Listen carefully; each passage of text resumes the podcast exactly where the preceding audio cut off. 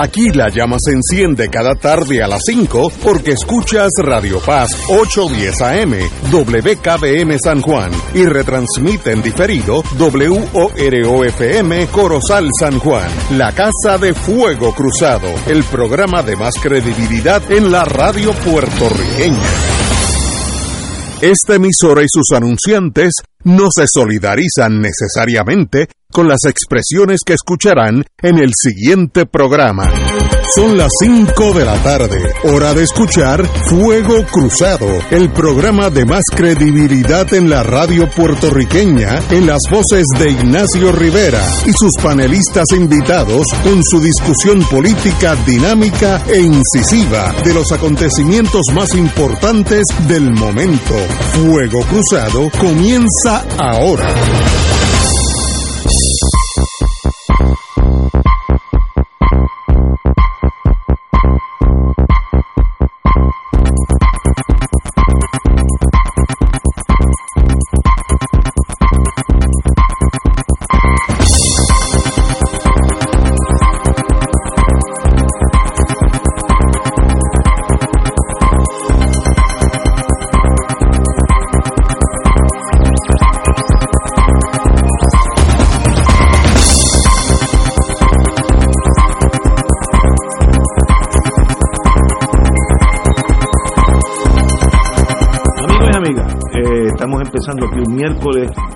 Hay una nube como de mucha lluvia mirando hacia Caguas. Así que yo espero que, llegue un poquito nada más solamente a San Juan. Pero estamos aquí los miércoles, día de estamos en espera de el candidato a la gobernación por el Partido Popular, Charlie Delgado, si no me equivoco, yo creo que él lo dijo públicamente. Eh, estamos esperando, así que cuando llegue, pues con mucho gusto estaremos con él un ratito. Eh, lo más importante es que, yo, que aquí se le ha dado ¿Verdad que vivir en Puerto Rico no es, no es, no es fácil, no es cómodo? Eh, la noticia que corre el mundo entero es la acusación que, ha surgido, que se esperaba del expresidente Trump, el tercer caso criminal que enfrenta y sencillamente eh, es algo que no, no eh, yo creo que este es la, el, el, caso más difícil de todo. Espérate, ya estoy viendo vamos a empezar con Charlie Delgado porque ese hombre tiene prisa. Eh, entra, entra.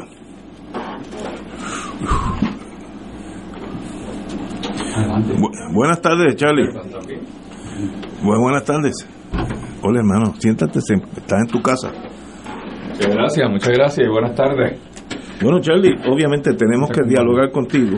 ¿Te está acompañando Si quiere que, entre la señora. Claro que sí, va a ir al, servicio ahí. Claro que sí. Bueno, Charlie, si bien no me equivoco, usted ha indicado que es candidato por el Partido Popular eh, este noviembre, de aquí a, de aquí a 16 meses. ¿Correcto eso? Eso es así, Ignacio. Estamos en este proceso. Ok, antes que todo, como tenemos tiempo, usted fue alcalde de Isabela, ¿qué año? Por 20 años, del, ¿20? del 2001 al 2020, eso es así. Pues llegaste bien temprano, llegaste a los 17 años, porque te ves joven. gracias, gracias por eso cumplido. está empezando su renovación. no, jóvenes éramos cuando estábamos con Héctor Luis corriendo por ahí para la gobernación allá en el 96. Wow. mojándonos. Eso es así. Uh. ¿Y de qué manera? Sí, sí. Fuiste 20 años alcalde. 20 años alcalde. Yo corrí en las elecciones del 96, cuando Héctor Luis corrió para la gobernación, perdí y regresé entonces en el 2000 y ahí ganamos. Wow. Y estuvimos 20 años ahí. ¿Y qué hace que una persona que obviamente ha triunfado muchísimo en la vida quiera volver a cucar ese toro que le llaman la política? ¿Por qué? pues fíjate, lo he pensado muchísimo porque como bien tú lo describes, Ignacio, esto es un toro eh, Josco. Eh, pero me motiva mucho el país, me motiva lo, que estoy viendo, las situaciones sociales, las situaciones económicas del país, el desgobierno que estamos viviendo, nada, nada funciona, nada se articula, eh, y eso me preocupa. O sea, a veces me hablo con las personas y, y pongo un ejemplo sencillo. Uno ve los tiempos de Sila con aquel proyecto de, de comunidades especiales donde se separaron mil millones de dólares. Y fue un proyecto que fue eh, lineal, ¿verdad? Eh, impactó toda la isla, todos los municipios, había obra constante en los municipios, recuerdo que a veces sacábamos subasta y no había eh, nadie para licitar y teníamos que volverla a sacar por la gran cantidad de proyectos que habían entonces corriendo y la economía se comenzó a mover de manera extraordinaria. Se llevó a cabo proyectos importantes en comunidades que las pedían las comunidades, eran peticiones directas de las comunidades. Y había que ver el efecto social eh, y económico que tuvo ese proyecto. Y si estamos hablando de mil millones en aquel entonces, ahora hay más de 40 mil millones de dólares disponibles. Y obviamente imposible que eso se pueda sacar de la noche a la mañana. Hay más de 9 mil proyectos también eh, que están atados a esos 40 mil millones de dólares, pero uno no ve articulación de para mover ese dinero con la agilidad que se necesita, la prontitud que se necesita y la urgencia que hay. Eh, y ahí ese es uno de los ejemplos que uno puede ver donde pues la dejadez gubernamental, la falta de planificación, de estructurar para poder echar hacia adelante proyectos vitales para el país. Eh, y no le convendría al gobierno, en este caso el que está en el poder ahora mismo, poner ese dinero a correr. Es, es contraproducente dejarlo en los bancos, porque eso, eso y no tenerlo es la misma cosa. ¿Qué motiva esa burocracia? No sé si es reglamentación federal. Trump dijo que este era el territorio más corrupto bajo la bandera americana. Yo lo oí por la tarde, un, eran como las cumbias. Yo también lo oí. Sí, un día que me dejó sí, difuso. ¿Por qué tanto dinero y tampoco que está corriendo. Falta de empleados, falta de planificación, no sé. Fíjate, yo, yo creo que en parte tiene que ver de la manera en que se estructuró el manejo de esos fondos. Y me explico. Eh, fíjate que estos son fondos CDBG esencialmente. Y el fondo CDBG es un fondo que lo han manejado los municipios por décadas y décadas. Y, y tú has tenido proyectos, yo he tenido proyectos de CDBG de millones de dólares y lo hemos sabido manejar desde, desde los municipios. Y yo creo que eh, muchos de estos proyectos, de esos nueve mil y pico de proyectos, una gran cantidad son directamente de los municipios. Pues no se le delegó a los municipios esos fondos, los retuvo el gobierno central y obviamente ante una magnitud de dinero como esa, eh, sabemos que el manejo no es fácil por los cumplimientos que hay que tener en ley para manejar esos fondos, pero todo concentrado en una sola entidad, pues pasa lo que está ocurriendo, no se mueven. Yo creo que gran parte de ese dinero, Ignacio, se debió haber delegado a los municipios, porque es un fondo que ya los municipios lo sabemos manejar. Y los proyectos de cada municipio, pues los maneja el municipio y la responsabilidad, pues obviamente recae, ¿verdad?, en la fiscalización sobre los municipios. Lamentablemente, pues el gobierno prefirió tener el control centralizado. Correcto. Ah, Pues en en la discusión pública que ha habido en Puerto Rico respecto a, la gobernación eh, hacia el 2024, eh, usted ha mencionado dos, dos cosas que me parece que son interesantes. Y las divido uh, como Charlie Delgado como candidato él y candidato, eh, Charlie Delgado como parte de candidatos del Partido Popular para la gobernación. Que me parece a mí que en un momento dado, respecto al grupo de personas que aspirarían a la gobernación, usted hizo un planteamiento de que el Partido Popular debería tener una unidad de oferta que no sea que cada candidato venga con su propia quincalla y terminen cancelándose unos a los otros y creando issues difíciles para cada candidato de defender lo que sería una un, postulado del Partido Popular o una oferta del Partido Popular. Eh, entiendo esa preocupación, pero en la realidad en la manera que está organizado el Partido Popular hoy en día, hay la posibilidad de que se logre ese ejercicio de llegar a la oferta común antes de que los candidatos se hagan pedazos?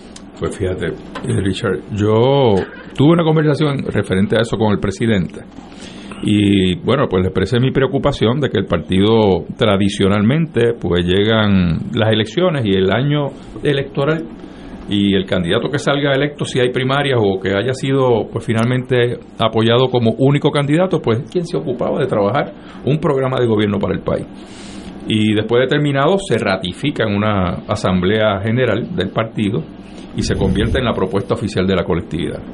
Ese ejercicio para mí es un ejercicio menguado, un ejercicio que se queda corto con la necesidad que tiene primero que nada la colectividad y el país mismo de saber cuál es la oferta de los partidos y cuáles son eh, en temas medulares y, difíciles, controversiales, cuáles son las posiciones de la institución. Lamentablemente, si hablamos de estatus, pues cada cual tiene una visión de lo que debe ser el desarrollo de Lela. Eh, si hablamos... Si escuchamos tres vertientes recientemente. Exacto. Eh, si hablamos de muchos otros temas, de, de los que sea, temas sociales, eh, si es más, hasta el Partido Popular es liberal o es conservador. Es otra pregunta, sí. Exacto, pues, pues hay unas visiones. Si le preguntamos a Alejandro García Padilla, es el más liberal del mundo. Eh, si me preguntas a mí, pues yo creo que somos moderados, un partido de centro moderado. Y hay otros porque son altamente conservadores. Pero obviamente esa es la, la naturaleza del Partido Popular, es precisamente esa, ¿no? El, el que ha recogido de los espectros de las esquinas, ha recogido eh, dentro de la colectividad esas tendencias, pero obviamente eh, cada vez los tiempos cambian y cada vez obviamente se necesita definir eh, cuáles son los temas que, defiende la colectividad, no la que tiene por convencimiento un candidato o cualquier persona dentro del partido, porque estamos proyectando, con, estamos proyectando y estamos entregando información confusa al elector.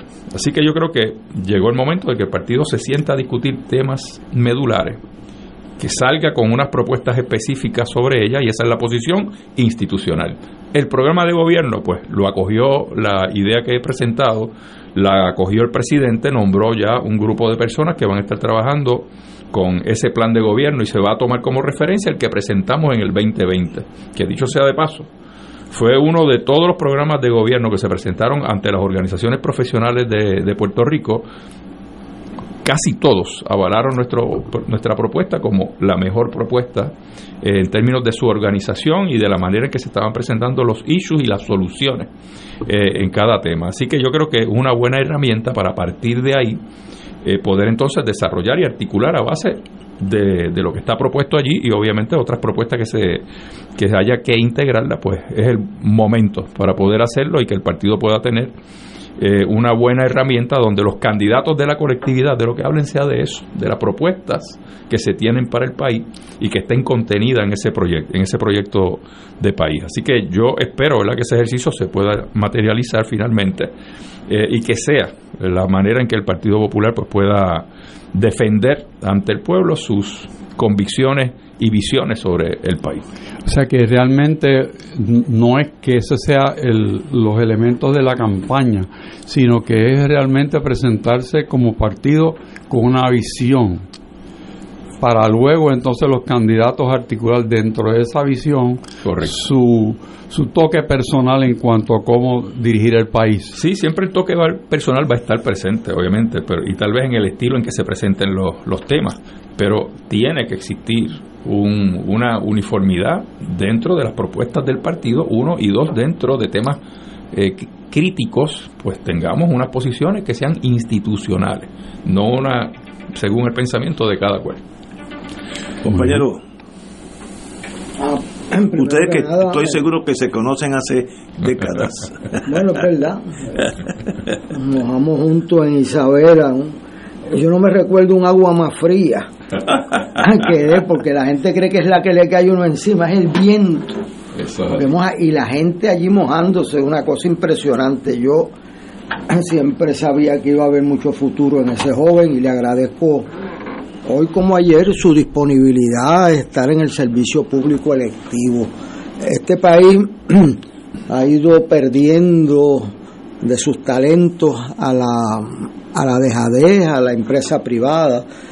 Charlie al revés, viene de la empresa privada al servicio público y estuvo 20 años de alcalde. Eh, y es una cosa impresionante la dedicación, ¿verdad?, de él y de otros candidatos. O sea, eso es lo que la gente en Puerto Rico no entiende. Cuando yo voy a la legislatura, yo felicito a la gente honrada que están allí de diferentes partidos. Esa gente está sacrificando a su familia. Nosotros sabemos lo que es eso, porque el tiempo de la política coincide con el tiempo de la familia y entonces no son compatibles como la gente cree, uno lleva a los niños a, una actividad y, los empujan el otro, o sea, no, no lo puede, queda mal en los dos, eso lo sabe cualquiera que ha estado en política, entonces pues hay cierto desprecio colectivo a la actividad política, mis estudiantes dicen cosas como que todos los políticos son iguales, lo cual es totalmente falso. Yo conozco gente de diferentes partidos con una dedicación absoluta honradez en el y entonces no se puede tirar brocha gorda. Yo quisiera aprovechar esta oportunidad para que Charlie, que es el de los primeros, ¿verdad?, que ha estado poniéndose a, a disposición, nos abunde sobre cuál él entiende que son las prioridades que debe dedicar el, el, Partido Popular y los otros partidos a la sociedad puertorriqueña donde yo entiendo que su motivación, entonces pues vamos a hablar de temas controversiales, ¿verdad? Para aprovechar y explicarlo ahora que tenemos tiempo y no en medio de un debate que a veces pues se hace. Pero a mí me interesa que puedas desarrollar tu, tu visión de las prioridades de Puerto Rico. Claro que sí. Mira, Héctor, yo Obviamente estamos viviendo tiempos altamente complicados en el país, ¿verdad? Este, eso lo conocemos y lo vivimos todos, todos los días. Eh, y yo creo que hay unos temas que, que, no lo, son, son temas vitales porque le toca la vida a la gente eh, todos los días. Ejemplo, bueno, pues la salud. Yo creo que el gobierno ha llegado el momento en que se desligó totalmente de la política pública, de hacer política pública para la salud del país, y se ha delegado totalmente al sector privado. Y es el sector privado que ya no solamente tiene la injerencia de dictar la pauta con el plan vital del gobierno, es que lo está haciendo eh, como empresa privada, le dicta a la clase médica del país y a todo ese universo eh, de, de lo que es el ofrecimiento de salud a un pueblo, oye, el control absoluto lo tienen las aseguradoras. Eso no puede ser, no puede seguir siendo de esa manera. Aquí una aseguradora, si se gradúa, y te lo digo por experiencia que me pasó con una pariente mía, una sobrina mía, terminó una especialización, quiere establecerse en Puerto Rico y quiere establecerse en el área metropolitana. Pues cuando va a los planes médicos, uno de los planes médicos le dice, bueno, pues te firmo contrato si te estableces no donde tú quieres, sino allá en Mayagüez. Y no, no es que yo quiero ubicarme aquí, mi oficina aquí, en el área metropolitana. No, no, no, tiene que ser en Mayagüez, si no, no tiene contrato. Pues no le dieron contrato. ¿Dónde está trabajando ahora? En la Florida. Eh, y ese es, el, ese es un ejemplo de lo que se vive aquí continuamente. Ni hablar de las tarifas. Yo soy dueño de farmacia. Yo tengo farmacia. A mí se me pretende pagar lo que una pastilla que a mí me cuesta un dólar, mi costo en un dólar, me pretenden pagar 80 centavos. ¿Qué negocio es eh, o sea, la manera en que se está operando esto, por ejemplo, una aseguradora te puede hacer una auditoría eh, de su plan médico y porque una receta tenga una fecha, fue despachada con una fecha equivocada, ¿verdad? Se despachó antes de la fecha que tenía la receta. Oye, pues te la descuentan completita, puede haber costado 300 dólares, pues 300 dólares que tú pierdes. Oye, pero yo despaché el medicamento y a la persona lo, lo aprovechó, como tú me vas a quitar el 100% por una fecha. O sea, son cosas insólitas. Y, y, estoy dando esos ejemplos porque son extremos, ¿verdad? Eh, y vemos cómo las aseguradoras tienen un control total y absoluto de qué médico está, cuánto le quieren pagar ese médico. Eh, y esto pues obviamente es ya insostenible. Yo creo que el gobierno tiene que tomar control de la política pública del país y el modelo que tenemos, yo creo en un pagador único. Eh, creo que el sistema que tenemos ya no aguanta más, no tolera más. Eh, si no actuamos, ya nosotros tenemos más de 8.000 médicos que hemos perdido en cuestión de una década. Hemos perdido más de 8.000 médicos. Eso no puede seguir ocurriendo. Usted va a pedir una cita médica ahora con un especialista y le puede tocar en, seis meses. O sea, esto es una crisis de salud lo que estamos viviendo. Los hospitales, con lo que se le está pagando, no les da el dinero, sencillamente no da para sostener la operación de un hospital eh, con las tarifas que se están pagando. Y vemos que las aseguradoras pues le va muy bien económicamente, exageradamente bien. Así que yo creo que hay que modificar el modelo de la salud. Si hablamos de educación, pues ni hablar. Estamos hablando que hoy tenemos más de 4 mil millones de dólares que son los mismos 4 mil millones que teníamos cuando teníamos 750 mil estudiantes y, hoy tenemos 333 mil. Son los mismos 4 mil millones. Tenemos menos de la mitad de las escuelas. Y el dinero no termina de llegar al salón de clase, no llega al maestro, no llega al estudiante, no llega a las utilidades de la escuela, no llega. ¿Por qué? ¿Dónde están? Y estas son las cosas que uno tiene que comenzar a explicarse, ¿verdad? Eh, y hacer política pública donde las cosas comiencen a ocurrir como tienen que ocurrir. Si hablamos en otros temas, y estoy tratando de ser lo más general posible, ¿verdad? Para no ocupar mucho espacio, pero si nos vamos en otros temas como la seguridad del país, por igual lo que estamos viviendo con las políticas públicas que llevamos más de 60 años, ¿verdad? Junto a la nación americana, eh, atacando la, la droga como el ente mayor y lo más crítico que tenemos en los asuntos de seguridad pública.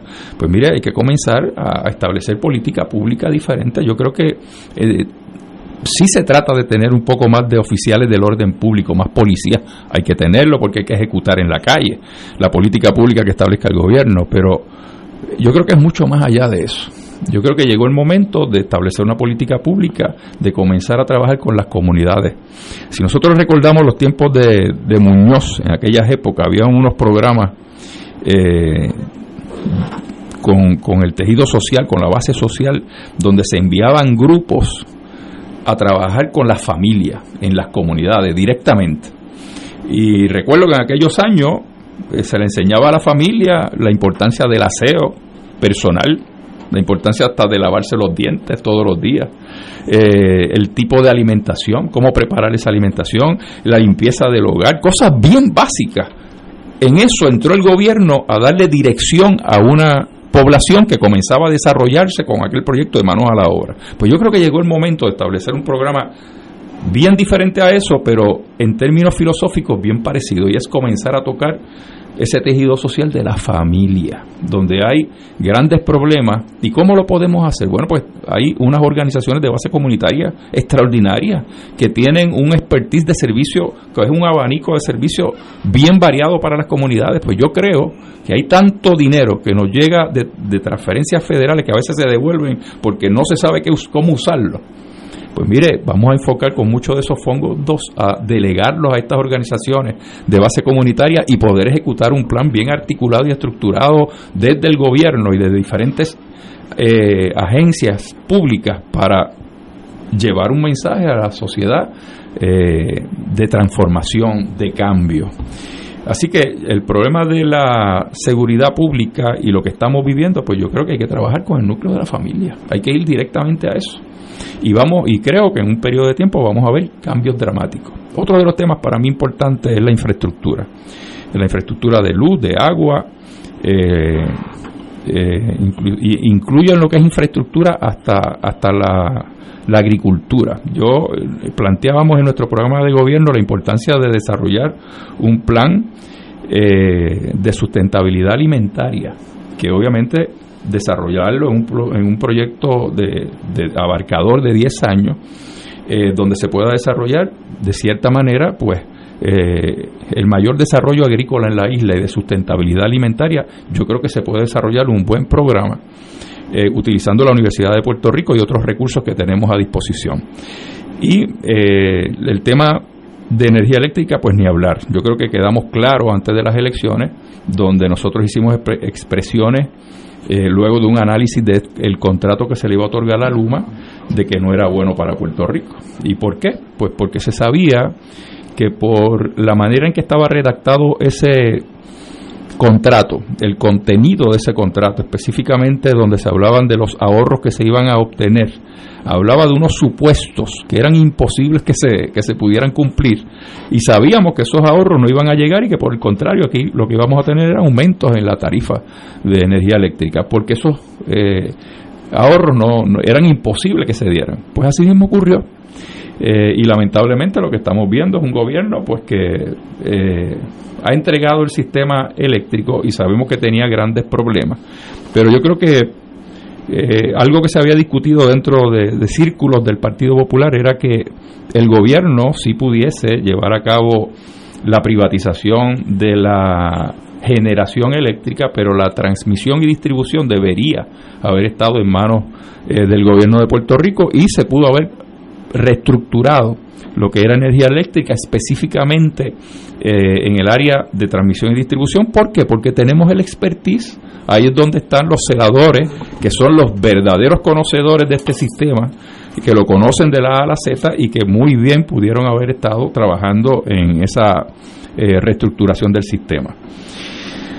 Y otro de los temas importantes, ¿verdad? Que, que aunque creo que hay otros temas, pues que los temas que he hablado, entre muchos otros, ¿verdad? Que, tienen que ver con gobernanza, eh, pues son los vitales y para mí es, es, lo medular que hay que atender en el próximo cuatrenio, es los asuntos administrativos y de gobernanza del país. Pero el tema del estatus también es un tema importante, eh, que es un tema de los cuales en el partido también no ha habido o ha existido muy poca eh, muy poco diálogo interno. Y eso se ha dejado a la interpretación de cada cual. Y han habido pues muchas aspiraciones que yo creo que comenzaron a chocar con realidades. Y ahí me incluyo yo mismo, ¿verdad? Uno tenía unas aspiraciones a un ELA eh, con mayor poderes políticos, eh, pero lamentablemente la realidad que nos habla el Congreso es muy diferente a lo que se puede alcanzar teóricamente hablando. Pero yo visualizo que nosotros sí podemos dar pasos de avance en el tema del estatus, sí centramos nuestros esfuerzos entonces en, buscar cambios en la ley de relaciones federales. Eh, y creo que ahí pues podríamos alcanzar algunos puntos de interés que nos puedan ayudar a desarrollar específicamente, por ejemplo, la economía del país. Nosotros nunca hemos tenido un modelo de, desarrollo económico propio. Eh, en los años 50, 60, 70 dependíamos del refinar petróleo pues llegó la Corco, la Union Carbide, este, hubo un gran empuje eh, en ese sentido, eh, buen desarrollo económico. Una vez el Congreso decide importar petróleo refinado de otros países, se nos cayó el negocio. Eran los años 70, la Guerra Fría estaba en todo su apogeo y Estados Unidos dijo, si Puerto Rico es mi, mi vitrina de lo que es la democracia para el Caribe y para Latinoamérica, pues buscaron su sección de su código de rentas internas y nos cedieron las 936 y sirvió muy bien de modelo económico, de empuje económico, generaba empleo, se generaba producción, se exportaba, eh, se traía dinero nuevo, se depositaba en la banca y eso impulsaba la economía. Pues yo creo que nosotros podríamos buscar eh, en esa misma dirección sin que le cueste al gobierno de los Estados Unidos o a los contribuyentes norteamericanos un modelo donde se inserte a Puerto Rico en los tratados contributivos de la nación americana a nivel del mundo, con un párrafo específicamente para el Estado Libre Asociado, como ocurrió en el 91 con un tratado con España. Y yo creo que eso se puede lograr en el Congreso. ¿Y qué provocaría eso? Bueno, pues provocaría que nosotros, utilizando nuestra autonomía fiscal, poder salir al mundo a invitar a empresas a que vengan a Puerto Rico a establecerse. Eso no le va a costar un centavo a Estados Unidos. Va a generar empleo, vamos a producir, vamos a exportar, va a traer dinero nuevo y se va a depositar en la banca que en aquel entonces con las 936 eran los fondos CUPSI, que se depositaban cuando iban a repatriar estas empresas dinero a los Estados Unidos, estaban obligados a dejar parte depositado en la banca local. Eso capitalizaba la banca y la banca le prestaba a que iba a comprar un vehículo, una casa, a desarrollar un proyecto, eh, inclusive con tasas preferenciales. Así que esas mismas ventajas que tenía las 936 las podemos tener bajo un modelo como este, donde, vuelvo a repetir, no le cuesta nada al gobierno de los Estados Unidos y sí, nos daría una gran oportunidad de tener un modelo propio con esfuerzo propio. No es que me den el pescado, es que me permitan ir a pescar. Así que yo creo que en ese sentido eh, podemos vender muy bien esta idea. Eh, y vuelvo, no le cuesta nada a los Estados Unidos y creo que nos darían una buenísima herramienta para poder impulsar nuestra economía. Así que, a grosso modo, pues eso son parte ¿verdad? de las cosas que entiendo que hay que trabajar de cara a, lo que es el próximo ciclo electoral. Vamos a una pausa y continuamos con el caballero, el amigo Charlie Delgado. Vamos a una pausa. Fuego Cruzado está contigo en todo Puerto Rico.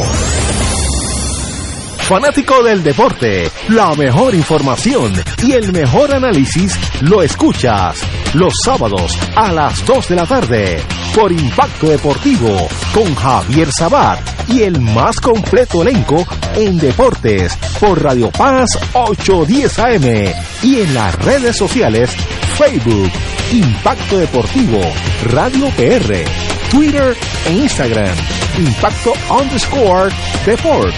Juntos, impactando el deporte nacional.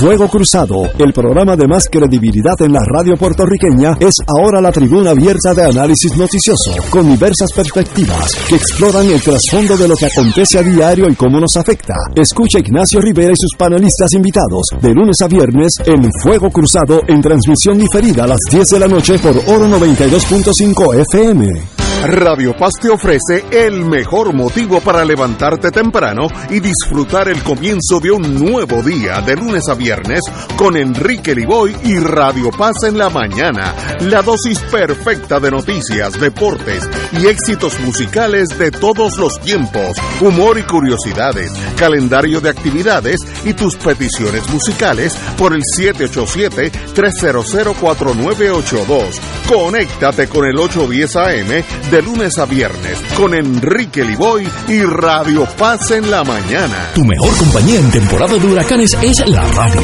En específico Oro 92.5 FM, la excelencia musical y Radio Paz 810, donde ser mejor es posible. Todo lo que quieres saber minuto a minuto, de manera seria y confiable, está aquí. Llevaremos tus mensajes de emergencia, avisos de cambios de turno en tu trabajo o cualquier información de importancia para facilitar tu vida. Solo llama al 787-751-1018 o 787-751-1380. Y tu familia de Oro 92.5 y Radio Paz 810 te apoya y resuelve. Juntos nos vamos a preparar mejor para enfrentar cualquier evento porque somos el equipo que siempre está a tu lado. A tu lado. Nadie te cuida más que tu familia de Oro 92.5 FM y Radio Paz 810 AM. De todo un poco, con Manolo Almeida, el más ameno en tus mañanas por Radio Paz 810 AM, de martes a viernes a las 9 de la mañana. Notas positivas, salud, ambiente, negocios y entretenimiento. De todo un poco, martes a viernes por Radio Paz. ¡Estamos vivos! Y ahora continúa Fuego Cruzado.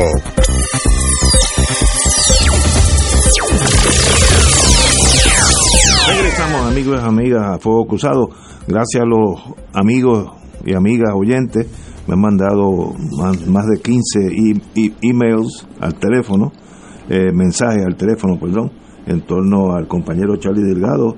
Muy buenos todos, así que usted tiene, por lo menos se comunica con la gente. Yo mido los programas aquí, como te dije en la pausa por las reacciones de la gente. A veces yo creo que yo tengo aquí la reina de Inglaterra y nadie me escribe nada. Quiere decir que no, importa.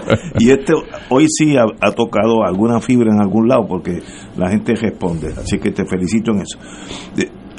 a la edad que ya estamos nosotros, tú eres más joven, pues uno llega a cierta libertad de expresión. Y yo voy a decir algo. Como tú sabes, yo no estoy en la misma trinchera con ustedes pero, pero sabes que estás invitado. Muchas gracias. pero yo estoy mirando algo que he notado en ti ahora, aunque no, no hemos visto, mira, otros dos mensajes. Eh, y es que tienes ideas concretas sobre un montón de temas. Uno de los de mis quejas a los dos partidos mayoritarios es que cuando uno habla con ellos socialmente o aquí, en etcétera, es toda una vaguedad. Vamos a ser buenos, los domingos vamos a la misa. Eso es un llame, tú sabes. Dime qué vas a hacer en torno a educación.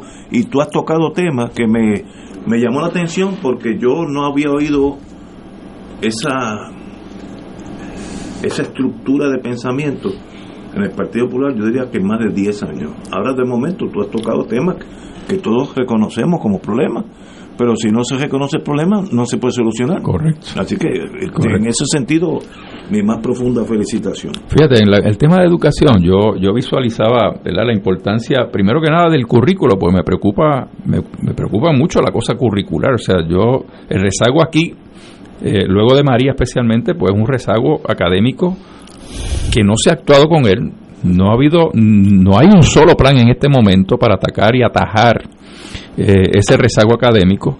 Eh, las universidades ya comienzan, y aquí ahí está Héctor que puede decirlo, las, universidades comienzan a preocuparse grandemente del tipo de estudiante que están recibiendo. De, cómo está eh, ese estudiante preparado o más bien que no está preparado para estar en una universidad y vemos que no ha pasado nada. Pues yo creo que oye, la cosa de currículo y ese rezago específicamente, tenemos que trabajarlo buscar esos estudiantes desde, después de María hacia acá eh, y comenzar a trabajar con ese grupo de estudiantes, establecer un plan exclusivamente para ellos y revisar lo que es el currículo escolar eh, que estamos llevando en nuestras escuelas. Por un lado, aparte del asunto eh, que tiene que ver con, con la infraestructura, pero a mí me encanta el modelo eh, Montessori. Y yo no digo que es que se pongan todas las escuelas Montessori, pues no es eso. Pero yo creo que podemos mirar lo que es filosóficamente el, el concepto Montessori y a mí me fascina porque está probado y es un modelo que es eh, modular, inclusivo y vemos la efectividad que tiene.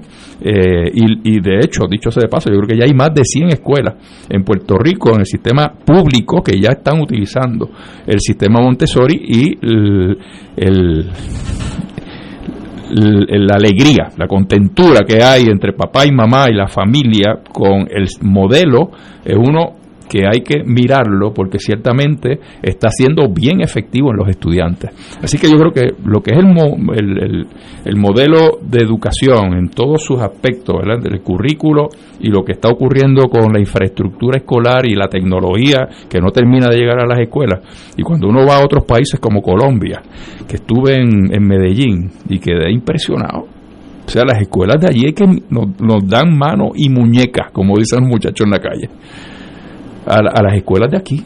Sin, sin, obviamente sin el presupuesto que aquí tenemos, pues hay unas escuelas de una infraestructura preciosa, eh, totalmente equipadas con unas tecnologías, pizarras electrónicas, todos los estudiantes tienen su laptop, o sea, una cosa que tú dices, pero ven acá, este, ¿y dónde estamos nosotros?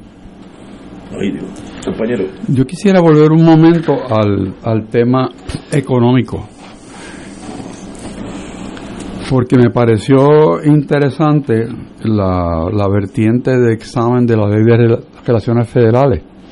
Y recuerdo que hace muchos años atrás, el gobernador Hernández Colón tuvo la iniciativa de buscar un tratado parecido a lo que creo que usted tiene en mente con Japón, para de esa manera asegurar fondos disponibles en Puerto Rico para inversión y estuvo al punto de que todo iba a ser eh, aceptado, excepto que una oposición que vino de Puerto Rico y entonces no se pudo hacer.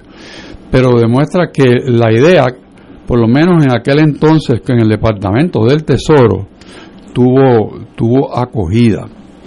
Pero yo quisiera que aterrizáramos un poco a la realidad.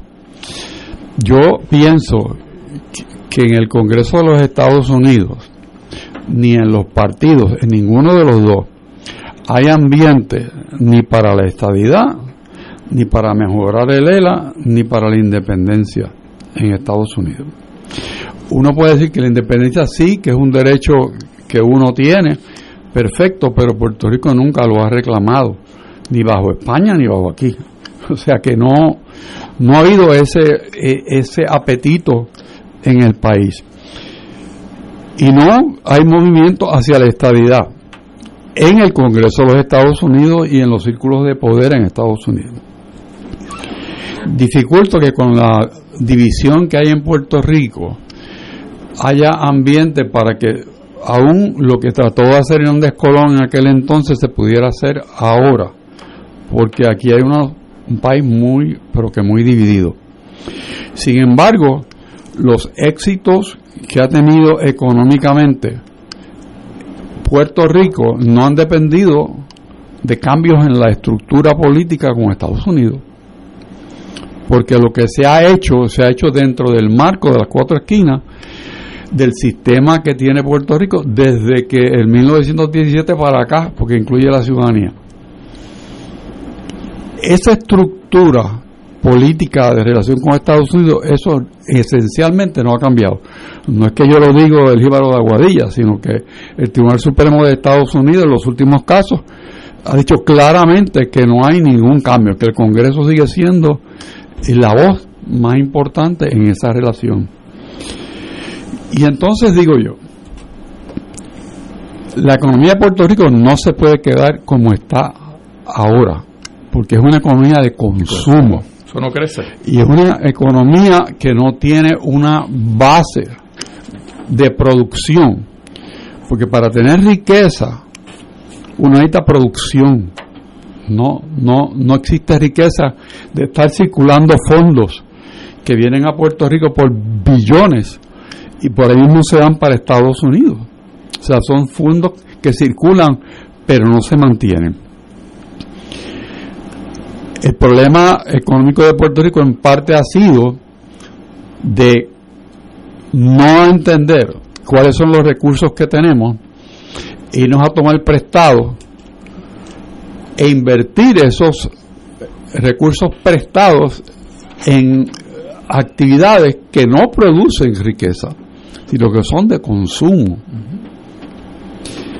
Y entonces, siendo eso así, habría que primero reversar ese pensamiento y decir, no, vamos a tratar de usar los fondos que vienen de Estados Unidos en forma estratégica de tal manera que sean eh, fondos en inversión. Aquí hemos hablado muchísimo de las placas solares y eso es una gran inversión en Puerto Rico. Y el hecho de que haya compañías en Puerto Rico que estén incluyendo, inclusive produciendo las placas solares es un paso en la dirección correcta.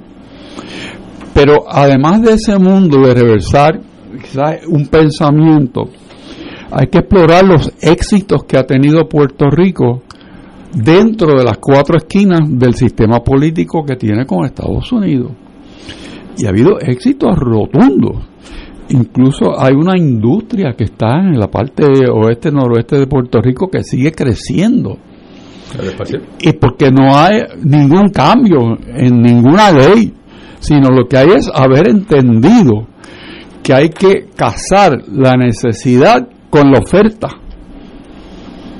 No, no es de otra manera, es que Estados Unidos necesita crecer una industria aeroespacial.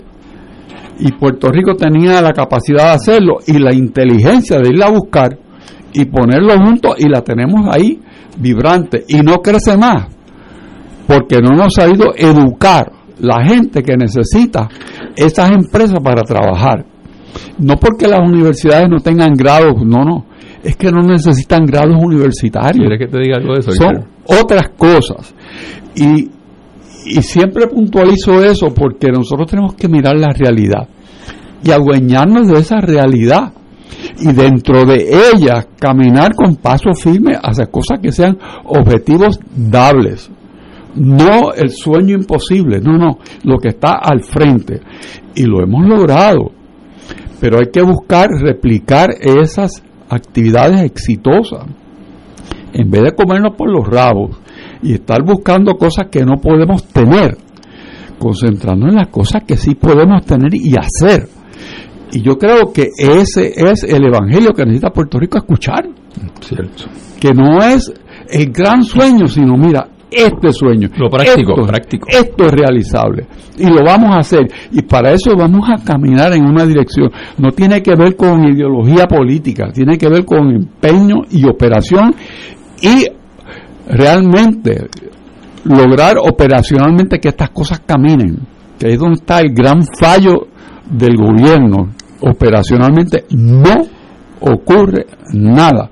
Lo hemos visto aquí por más de tres años ejemplo tras ejemplo tras ejemplo que nos colgamos el día de graduación. Porque podemos dar el diploma, pero no pasa nada.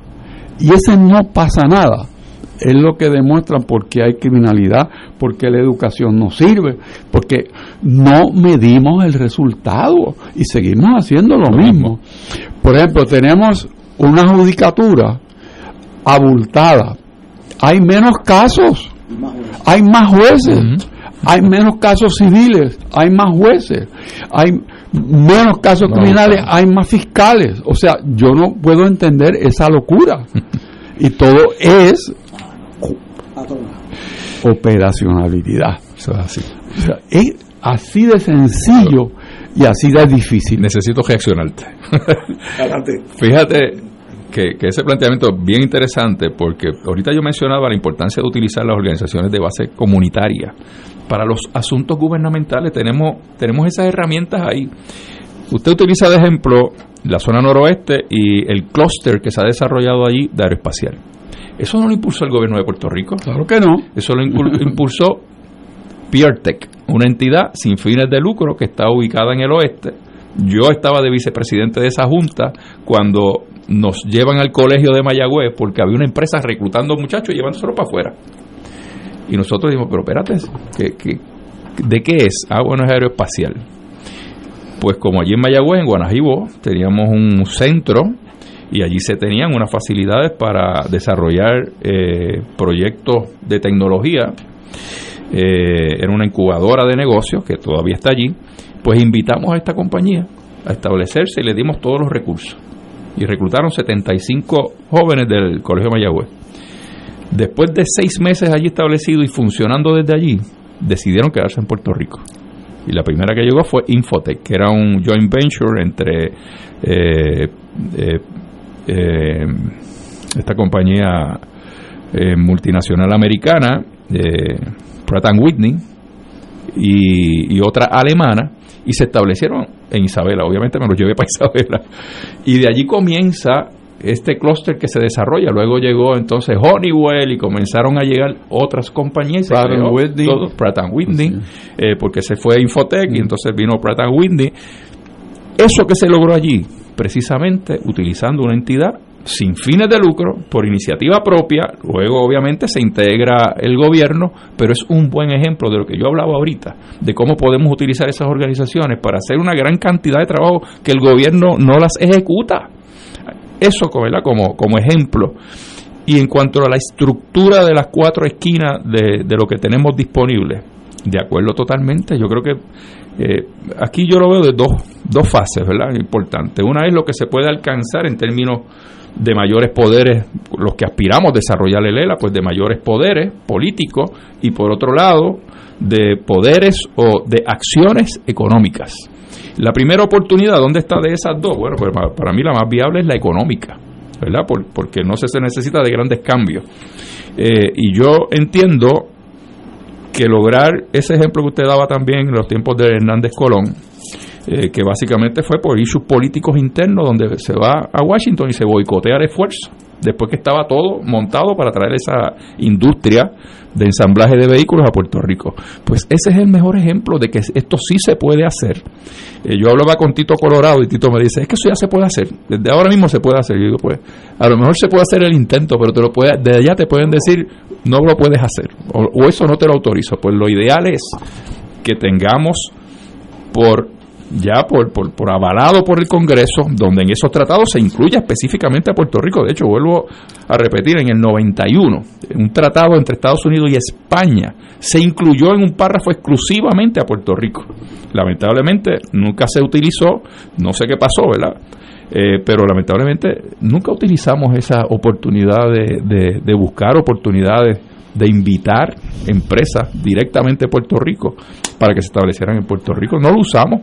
Así que yo creo que ahí tenemos una gran oportunidad que no depende de grandes cambios políticos ni de cambios en la estructura que existe ahora mismo de relación con los Estados Unidos y muy bien nos puede servir eso de una gran herramienta económica. Tengo, tengo tres solicitudes de la misma pregunta.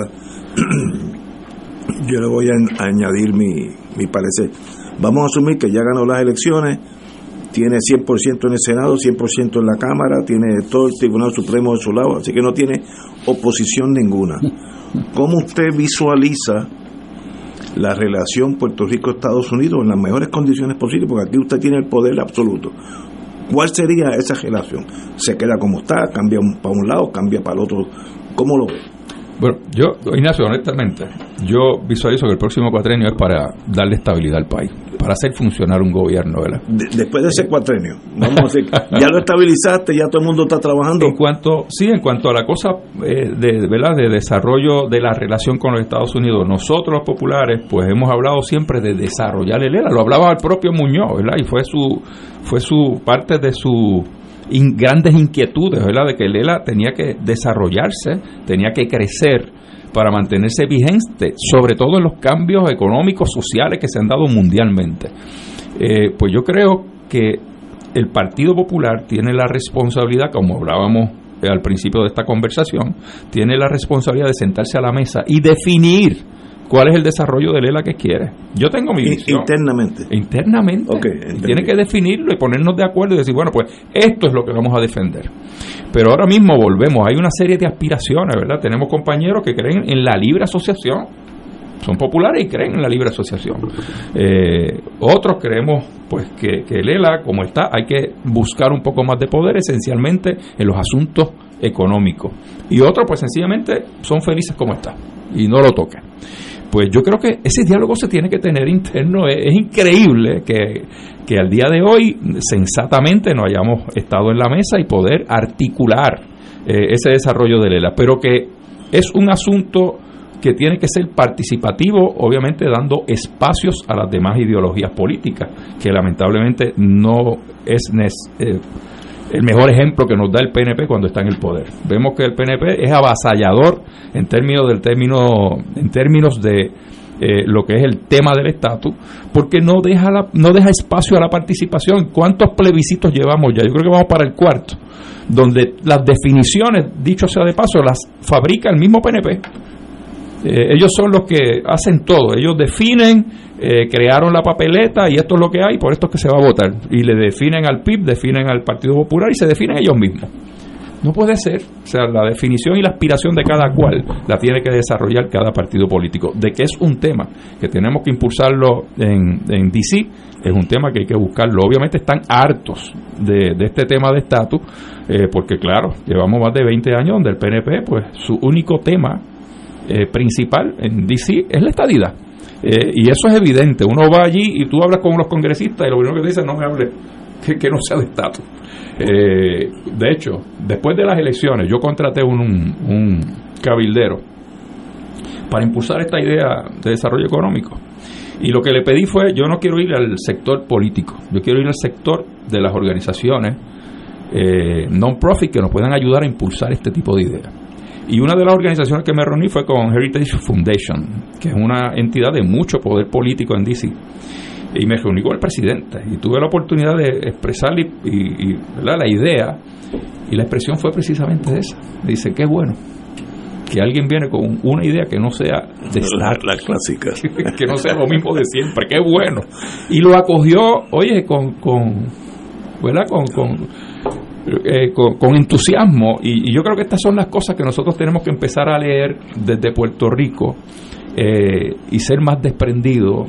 Lamentablemente yo creo que el liderato del PNP pues con su tema de estadidad es avasallador, o sea, no da espacio a otra cosa que no sea lo que ellos quieren y creen eh, y el resto del país no existe. Con esa polarización que se va generando y creando con actitudes como esta, es el país que tenemos.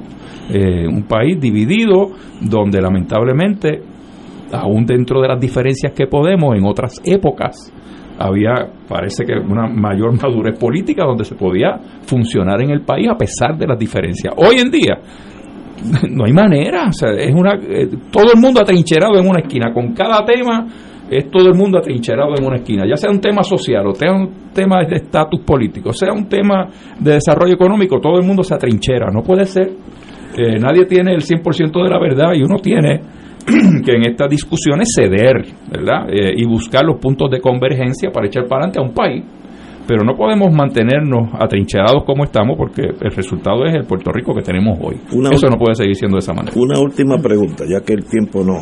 Bueno, que usted se distribuyó. Bueno, pues vamos a seguir, no, vamos, vamos a seguir después de la pausa. Pero me hacen una pregunta de ser necesario, iría a una primaria para la gobernación? Pues mira, yo, eh, cuando me hacen esa pregunta, yo doy una versión, me dicen que soy ambivalente. yo, pues me he hecho disponible, yo viví la experiencia de una primaria. Eh, Héctor tuvo una primaria, pero fue una primaria de presidencia, ¿verdad? y, de... gobernación, porque era la presidencia y, amarraba y ataba la, gobernación. Eh, y después de esa experiencia, que, que aún así fue dura, fue difícil, y para Héctor después recoger los cantos después de la primaria no fue fácil.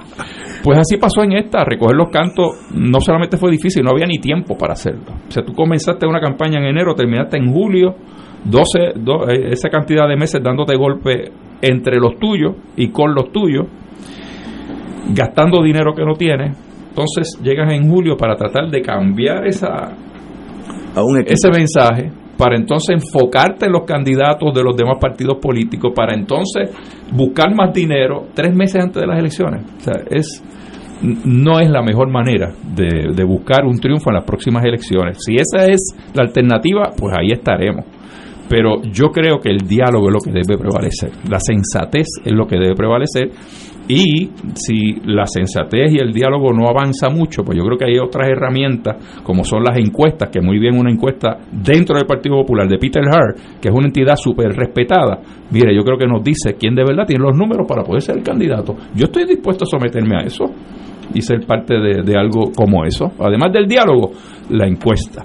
Así que la disponibilidad para una primaria sí la tengo, pero creo que antes de eso deberíamos hacer un ejercicio dentro del Partido Popular. vamos a una pausa y regresamos con don Charlie Delgado, candidato a la gobernación. Fuego Cruzado está contigo en todo Puerto Rico.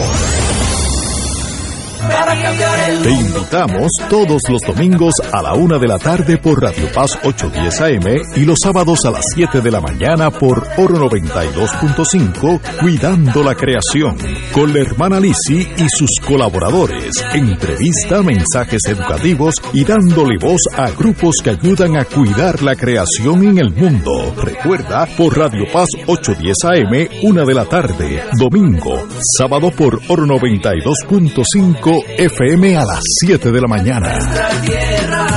Te invitamos todos los domingos a la una de la tarde por Radio Paz 810 AM y los sábados a las 7 de la mañana por Oro 92.5 Cuidando la Creación con la hermana Lisi y sus colaboradores. Entrevista, mensajes educativos y dándole voz a grupos que ayudan a cuidar la creación en el mundo. Recuerda por Radio Paz 810 AM, una de la tarde, domingo, sábado por Oro 92.5 FM a las 7 de la mañana. Buenos días familia. Es la casa a la que siempre puedes llegar sin invitación. A las 10 de la mañana, Judith Felicie es tu anfitriona para conversar sobre medicina, psiquiatría de niños y adolescentes, artes, derecho, valores y fe. Todos los días por Radio Paz 810 AM. Buenos días familia, donde una conversación parece demasiado corta. Buenos días familia, de lunes a viernes por Radio Paz 810 AM. AESA, la pequeña gigante, te invita a sintonizar su espacio radial AESA Informa. Todos los jueves a las 4 de la tarde se estará ofreciendo información relevante a los pensionados y jubilados de Puerto Rico. Te esperamos a esa imparable, auspiciado por MMM Alianza.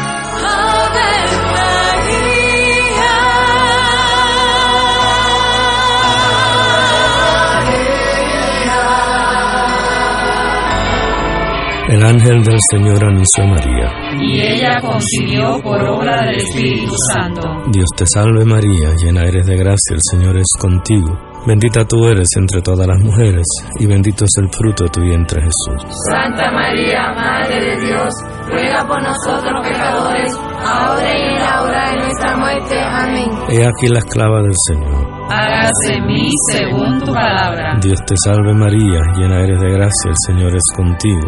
Bendita tú eres entre todas las mujeres y bendito es el fruto de tu vientre Jesús. Santa María, Madre de Dios, ruega por nosotros pecadores, ahora y en la hora de nuestra nuestra muerte. Amén. Y el Verbo se hizo carne. Y habitó entre nosotros. Dios te salve María, llena eres de gracia, el Señor es contigo.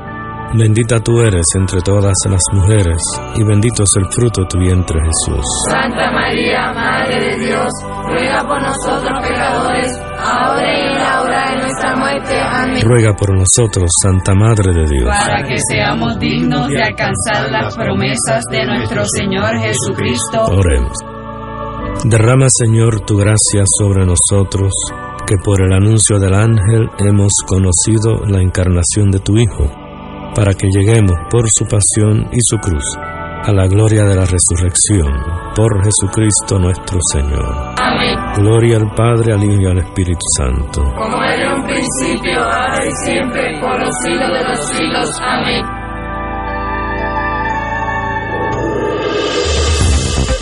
Aquí la llama se enciende cada tarde a las 5 porque escuchas Radio Paz 810 AM, WKBM San Juan y retransmite en diferido WOROFM Corozal San Juan, la Casa de Fuego Cruzado, el programa de más credibilidad en la radio puertorriqueña.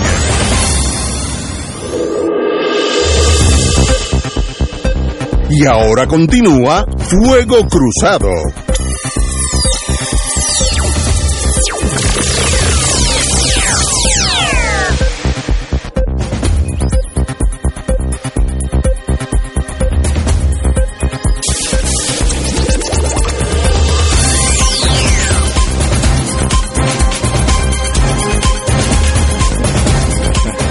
Amigos y amigas, regresamos con el amigo Charlie Delgado, candidato a la gobernación por Puerto Rico. Está, eh, como digo, yo, yo juzgo los programas por las reacciones.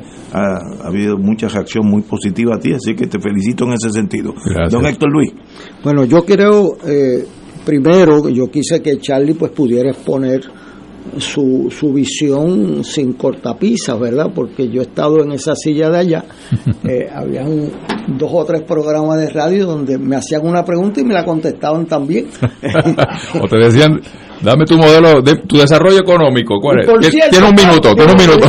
no, pues me interrumpía, ¿no? Este, y yo pues añoraba el poder haber expresado una idea eh, completa y yo creo pues que se nota tu, tu visión, ¿verdad? De, de bregar con los casos en términos de la realidad y de lo que bregan los alcaldes, a expandirlo a un nivel quizás más, eh, más amplio. Sí quería decir, ¿verdad?, eh, que el Tribunal Supremo de Estados Unidos ha expresado diferentes opiniones. En el caso de Sánchez Valle dice que ha habido un gran desarrollo, que no tiene límites, que puede renunciar el Congreso su jurisdicción, pero que en el caso de acusaciones, eso vino originalmente del Congreso y le aplica, no puede cambiar la historia. Eh, yo coincido que este va a ser un cuatrenio de mucha gobierno interno para llevar programas a la gente. Y yo creo que, contrario a lo que se ha dicho por ahí, el pueblo de Puerto Rico está dando ese mensaje de manera clara.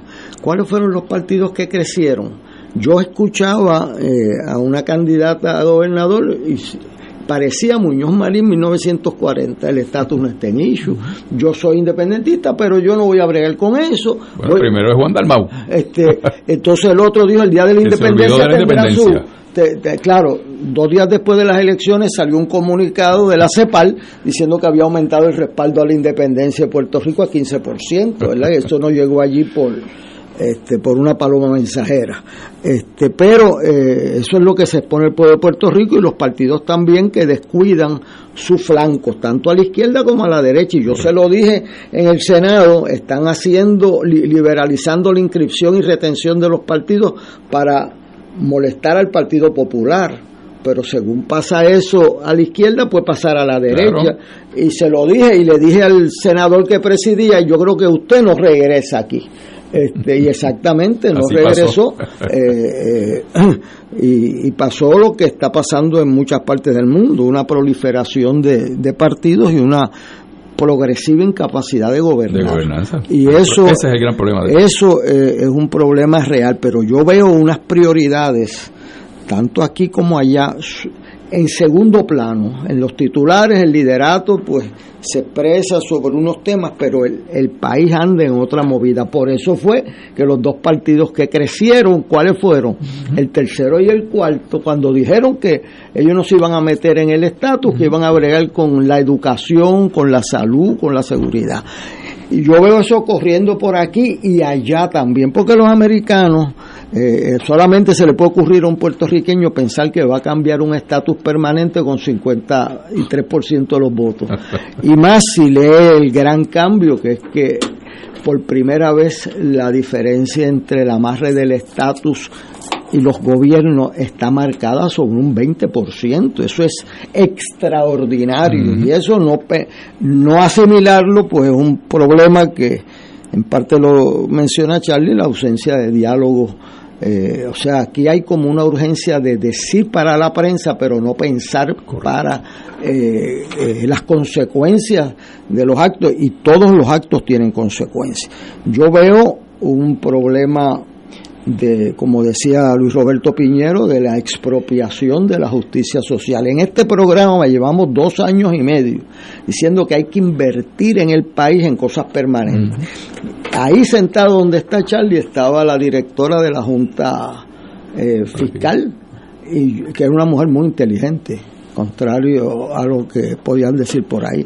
Yo le pregunté cuál es la primera prioridad para usted de Puerto Rico. Y no lo contestó así a la rajatabla, lo pensó. Y dijo es la energía porque decide el futuro económico de Puerto Rico. Entonces, pues, bueno, pues es un salto que hay que dar hay que dar, porque nosotros no podemos seguir pagando la energía más cara del mundo y, teniendo, un y, teniendo un servicio deficiente. Yo me recuerdo cuando íbamos a exportar energía a República Dominicana, ahora nosotros estamos que le cogemos energía prestada a cuantas personas andan por ahí. Hasta los cucubanos. Eh, eh, eso, eh, eso parece un chiste, excepto que yo bregué con ese cable que íbamos a tirar para allá y hoy creo que el cable corre de allá para casa de este, porque nos hay, como dice Orlando Palgado, este o, un, columnista hoy en el Nuevo Día, nos hace falta más generación, pero ¿cómo es posible? Pues los americanos hicieron lo que a nosotros nos tocaba que hacer un fondo para promover eh, los paneles solares en la clase media y media baja de Puerto Rico, porque eso se va a quedar para toda la familia, para los hijos, para la viuda, para, o sea, y es riqueza aquí, en vez de que se exporte el dinero de Puerto Rico para comprar petróleo y comprar carbón, eso no es así, y, y tiene todos los sentidos. Pues mira, tengo que decir, no me agrada, lo dijimos aquí, pero que fue el presidente Biden y la, las que dijeron aquí vamos a separar este dinero para invertir en energía solar en las casas en Puerto Rico. Eso lo había propuesto el Colegio de Mayagüez, pero nadie le hizo caso. Hasta Bill Clinton estuvo por ahí impulsando esa idea. nosotros cogimos, que nosotros decíamos, mire, le dieron mil dólares de aumento a cada maestro por dos años, que no sabe lo que va a pasar el tercero, que es el año electoral. Eso no hay que ser muy creativo. Pero esos dos ese mil dólares por 24 meses daba para el pronto de unos paneles solares para todos los maestros de Puerto Rico. Y ese dinero se le queda a la familia. Permanece luego de los primeros años, sea, una inversión. Y a eso es que hay que usar el, el, dinero para cosas que se vayan a quedar. Eso de dar dinero para el consumo, cuando nos dieron dos mil pesos y qué sé yo, pues no los comimos. Yo no me recuerdo en que yo lo gasté y fue en una pintura, o el otro lo gastó en un televisor. Se acabaron los televisores en Costco y Walmart. Se acabaron. yo lo puedo decir porque yo lo vi. Y los jet Y, los jet Eso no es, ahí no es que esté el país. Está en un plan de desarrollo eh, a mí me da, yo pues quiero decirle a Charlie, o sea, eh, yo vengo igual que él de, ver la escuela pública crecer en Puerto Rico y ser el cambio y quizás una de las mejores escuelas está allá en, en el área oeste que es una escuela residente. O sea, la escuela pública transformó el país. Ahora la, la, clase media alta y media se ha ido de la escuela pública a golpe, la escuela pública tiene más chavos que nunca, la mitad de los estudiantes que nunca, y, se sigue colgando igual. Pero no solamente eso, Charlie. Tú dijiste algo, pero vamos a decirlo como es. Aquí le dieron diplomas a gente que no estudió. O sea, colgado, muchachos- Héctor, colgado. esos Vamos, vamos, muchachos vamos a claro, llegan colgado. a mi salón Sí. en una desventaja brutal con el de la escuela privada o la escuela religiosa. Llegan en una desventaja brutal. Exacto. Entonces ese, ese ser humano no es culpable de eso. Le dieron un diploma. Mm. Ajá. Y, pero, y las destrezas, y que tú estudiaste frente al otro, pues eso hay que atajarlo, lo pusimos debajo de la, de, de la alfombra. Aquí han pasado cosas que no debieron haber sucedido y se necesita que los candidatos a gobernador no solamente inviertan tiempo en hacer campaña, que es importante, y escuchar a la gente, sino en darle cabeza a los problemas. Correcto. De eso se sea, trata esto. Esto no se soluciona solo porque no se creó solo. Tenemos más dinero que nunca. Mm. O sea, falta de chavos no son. Ah, uso creativo del dinero, pues míralo, ahí están los americanos. Me lo ponen paneles solares en vez de hacer una cajetera o me lo pone, eh, ah, pues eso es, pues tenemos que buscar usar esos fondos para que se queden porque lo que va a pasar cuando este programa cumpla cinco años es que van a empezar a irse esos fondos federales. Y se van a acabar Ujú. o los van a recapturar que es la Es lo peor. es lo primero que le hacen y lo saben que si tú no usas un dinero este año en Isabela, pues el año que viene llega octubre primero y ¡fuap! te lo limpian para atrás. Re- recapture le dicen a eso. Y eso sí que uno le tiene miedo, pero aquí recapturan el dinero. Eso tumba Bueno. cualquier gobierno, pero aquí no. Aquí Aquí, no ya está esto anestesiado. Ya hay 3 mil millones otra vez en educación que están ahí. Ahí este, es peligro. Y en 25 peligro. millones se llevaron la semana pasada. Entonces yo me... Ya se llevaron mil millones de salud. Me, me duele mucho de, de decir que los americanos se molestan con nosotros con razón a veces, porque nosotros, o sea, ¿a quién se le ocurre devolver un millón de dólares Mm. con la necesidad? Entonces nosotros el mes que viene nos aparecemos allí, mire que para tal programa, pero ven acá, si tú devolviste 25 millones el mes pasado, ¿cómo viene a pedir 30 horas?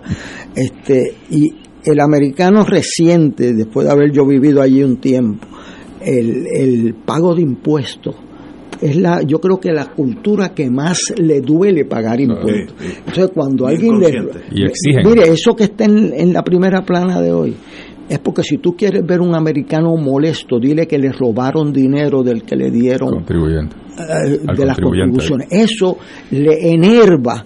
Eh, eh, entonces, pues, ¿qué pasa? ¿Por qué sacan eso de no darle el dinero directo a la gente o al gobierno hoy? Eso no es por pura casualidad, eso le es más trabajoso a ellos. Pero eso es para evitar la corrupción y evitar lo que pasó La con el y la no acción. y, y que se meta gente a robarse chavo este y eso pues es bien doloroso en la dignidad puertorriqueña no lo podemos pasar de gratis pero el gobierno no tiene credibilidad pues se lo hubiesen dado a ellos los cupones se lo dieron al departamento de servicios sociales ¿Por qué no le dan esto aquí a la gente? ¿Por qué? Porque han desconfiado, hemos perdido la esencia de lo que es eh, la actitud política, que es la credibilidad. Y fíjate, Héctor, yo, ¿verdad? Mi, yo, mi formación política pues viene esencialmente de, de, de una experiencia como alcalde de 20 años, ¿verdad? Y, y bueno, y ver la funcionabilidad de un gobierno e interactuar con él. Y me doy cuenta de, de la gran cantidad de dinero que se le delega a Puerto Rico, por ejemplo, en salud, en educación, en seguridad pública. Entonces, los alcaldes nos íbamos a Washington a pedir, nos íbamos a, tratar de impulsar un proyectito de salud en Isabela, eh, de educación, y voy, me reúno con las agencias, pues con educación y con salud en DC para buscar para este programa, a ver si hay fondos. Dice, sí los hay, pero están delegados al gobierno de Puerto Rico, lo tiene salud allá en Puerto Rico. Y pues que ese dinero no llega. Se devuelve. ¿Por qué? Porque te llega el paquete de dinero. Eh, salud o educación, cualquiera que sea el caso, no preparan propuestas, por ejemplo, para decirle a los municipios, miren, hay estas propuestas, sométannolas y le vamos a estar dando este dinero para esto específico. Eso no pasa. Se devuelve el dinero por la dejadez de las agencias. Y eso se multiplica, pero por millones de dólares. Y es dinero que no llega a dónde. No digo yo al municipio, no llega a la gente, porque no se delega, no se hace el ejercicio que hay que llevar para que ese dinero fluya. Eh, y uno ve esto década tras década, año tras año, y no pasa absolutamente nada. Pasa lo que tú estás hablando, Héctor, se devuelve el dinero. Y con eso las agencias son felices, como que no les importa. Eh, así que yo creo que las herramientas de cómo hacerlo están ahí. Eh, lo que hace falta es tener la visión y obviamente la voluntad de comenzar a, A ejecutar. a ejecutar. Eso es así. Charlie, un privilegio tenerte aquí. Te deseo lo mejor de la suerte en la vida y sé que todas esas ideas que has tirado aquí eh, eh, en muchos de los oyentes ha calado muy hondo, así que te felicito. Sabes que Fuego Cruzado está a tu disposición. Cuando usted necesite venir aquí, Muy bien. nos llama y ya está. Bienvenido. Pues encantado, Ignacio, y gracias por la invitación, gracias a todos. ¿Cómo no? Eh, para mí, pues, estos ejercicios son excelentes porque, como hablaba con Héctor, a veces te dice, bueno, pues el tema de educación y tiene un minuto para que me diga cuál es su no, plataforma de educación. Pues no hay manera. Foros como este, ¿verdad? Lo que el país mismo necesita para escuchar de los candidatos o de lo que estamos en el ambiente político, en el que hacer político, eh, ideas específicas de qué es lo que hay que hacer con Puerto Rico. Eh, eh, El tiempo, eh, cuando tú lo necesites, está aquí a tu disposición. Así que gracias. bienvenido a Fuego Cruzado. Gracias, gracias. Bueno, amigos, continuamos con Fuego Cruzado. Vamos a hablar de Trump. Si usted prendía un televisor ayer, sea en Europa, Estados Unidos, Canadá, hasta Rusia, eso me lo estoy inventando porque no lo sé. El tema era Trump. Es la tercera acusación criminal, tercera vez que se le acusa criminalmente. Yo creo que este es el caso más serio. Pero eh, a mí me, es fascinante Trump. Eh, yo no sé cómo se atreve a ser candidato y él está, yo creo que tiene una personalidad que mientras más conflictivo sea y más difícil sea, más se siente cómodo con la vida. Es de ese tipo de persona, así era Hitler y mira lo que hizo. Eh, pero háblame del caso, este profesor, usted que sabe de esas cosas. Bueno, este para mí es el caso más importante. Yo creo que Puerto Rico es el único sitio en el mundo democrático que los periódicos no pusieron en primera plana Increíble. arriba. Eh, acusan al presidente de Estados, al expresidente de Estados Unidos de intentar dar un autogolpe de Estado en la democracia principal del mundo. Eso, Eso es increíble. eh, Eso es una noticia de, de décadas, o sea, eso no es un, un 20 tú, o sea, eh, y aquí pues pasó medio por la esquina de afuera del plato. Yo tengo aquí el- la acusación, son 45 páginas, yo recomendaría que todos los estudiantes de Derecho y de Ciencias Políticas y hay historias, se lean esto y los universitarios para que sepan cómo es que se bate el cobre. Lo que ha hecho aquí el fiscal Jack Smith es un recuento pormenorizado. Claro, cada vez que él pone algo en un indictment de este, en una acusación, uno A tiene que tener un testigo o un documento Seguro. que lo, o sea, eso no es así, una novela que me van a admitir en evidencia, o sea, siéntate ahí. Entonces, cuando uno ve esto que está aquí, estas 45 páginas, primero es importante distinguir eh, la defensa de Trump que le han hecho algunos de que él tiene derecho a la libertad de expresión y Jack Smith, el fiscal, dice sí, sí, sí, él tiene pleno derecho a la libertad de expresión y a buscar los canales de prevalecer y tiene derecho hasta a decir un embuste, dice él. Lo que no tiene derecho es actuar para hacer el embuste realidad o impedir que se cumpla una función de gobierno como certificar al presidente de los Estados Unidos. Y él va aquí hora por hora, día por día, testigo por testigo, diciendo lo que dijeron en esos días y a Trump todo el Departamento de Justicia vigente en ese momento, el secretario de Justicia, el subsecretario de Justicia, el asesor legal en Casablanca, le dijeron, mire, usted no puede estar impidiendo que certifiquen al presidente sin base ninguna. Entonces él decía, no, es que hay 200 mil votos ilegales. Entonces dice, pero ¿dónde es que están los 200 mil votos ilegales? No importa, sigue para adelante y dilo. Este, y llámame ahí al secretario de Estado de Georgia. Mire, me hace falta 11.700 votos.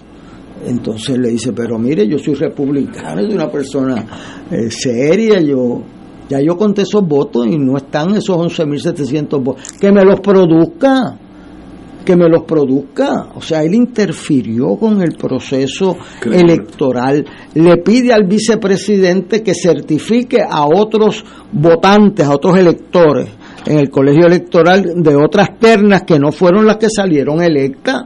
Entonces, Pence, que es un republicano de la cáscara amarga, pero un republicano al fin, serio, dice, mire, es que yo no puedo certificar lo que no tengo base, pero eso es lo que tienes que hacer o no te vas a atrever, es que te falta valor, lo dice así, you lack courage.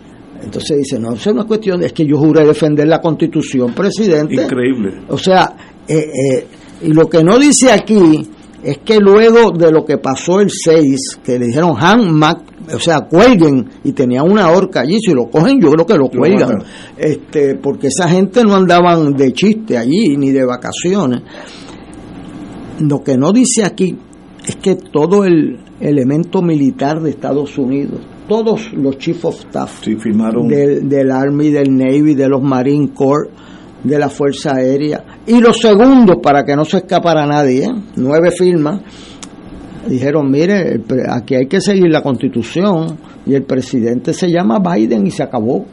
O sea, porque este señor que está aquí retratado, esto es un delincuente de, de- o sea, un delincuente que podría estar en cualquier otro país del mundo, en Niger, en, o sea, esto es un sargento de trinchera metido a presidente de Estados Unidos, ¿qué es lo que hay que hacer para quedarse aquí? Y así está.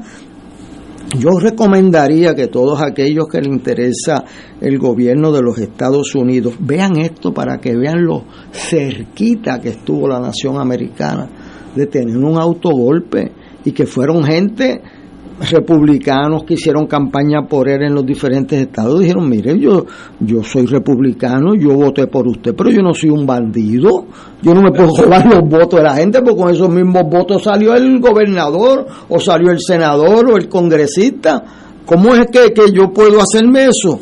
y él no no no usted siga para adelante ahí que yo a mí me han robado esta elección. Y él decía, pero ¿y dónde están los votos? Y usted va a ver aquí, estado por estado, las barbaridades que hicieron.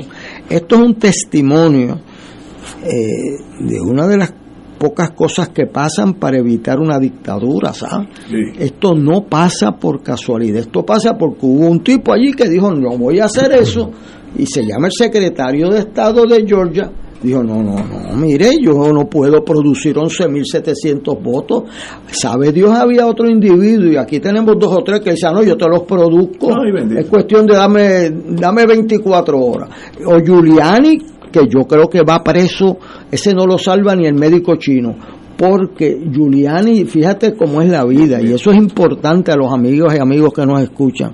Una persona que tenía el prestigio de ser un alcalde de Nueva York, en la eh, historia en de la Nueva historia de Nueva York, de ser un contra el crimen, de ser un antimafioso, de que yo, y de momento se ha convertido en un, un golpe de Estado, en un conspirador contra la presidencia de los Estados Unidos de América, y yo no tengo duda, conociendo cómo son las cosas, que si alguien va preso es Giuliani.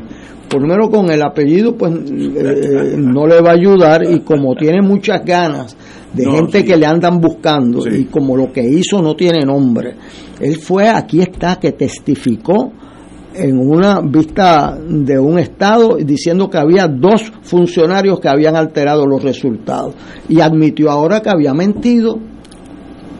Admitió que había mentido. Eso está allí. Eh, eh, y, o sea esto es una cosa espantosa en términos de la historia de Estados Unidos. Estas son las oportunidades que se le brinda a la democracia para corregir su récord. Eh, lo increíble es que con toda esta barbaridad que está pública aquí, sustentada por la declaración jurada de Pence, de todos ellos, la mayoría de los miembros del Partido Republicano prefieren tres o cuatro a uno a Trump a todos los demás. Eso es. Esto nos tiene que poner a pensar en las debilidades de la democracia que decía Aristóteles. O sea, la democracia tiene un flanco débil y es el flanco de la demagogia. Y este señor es un demagogo sin ningún problema.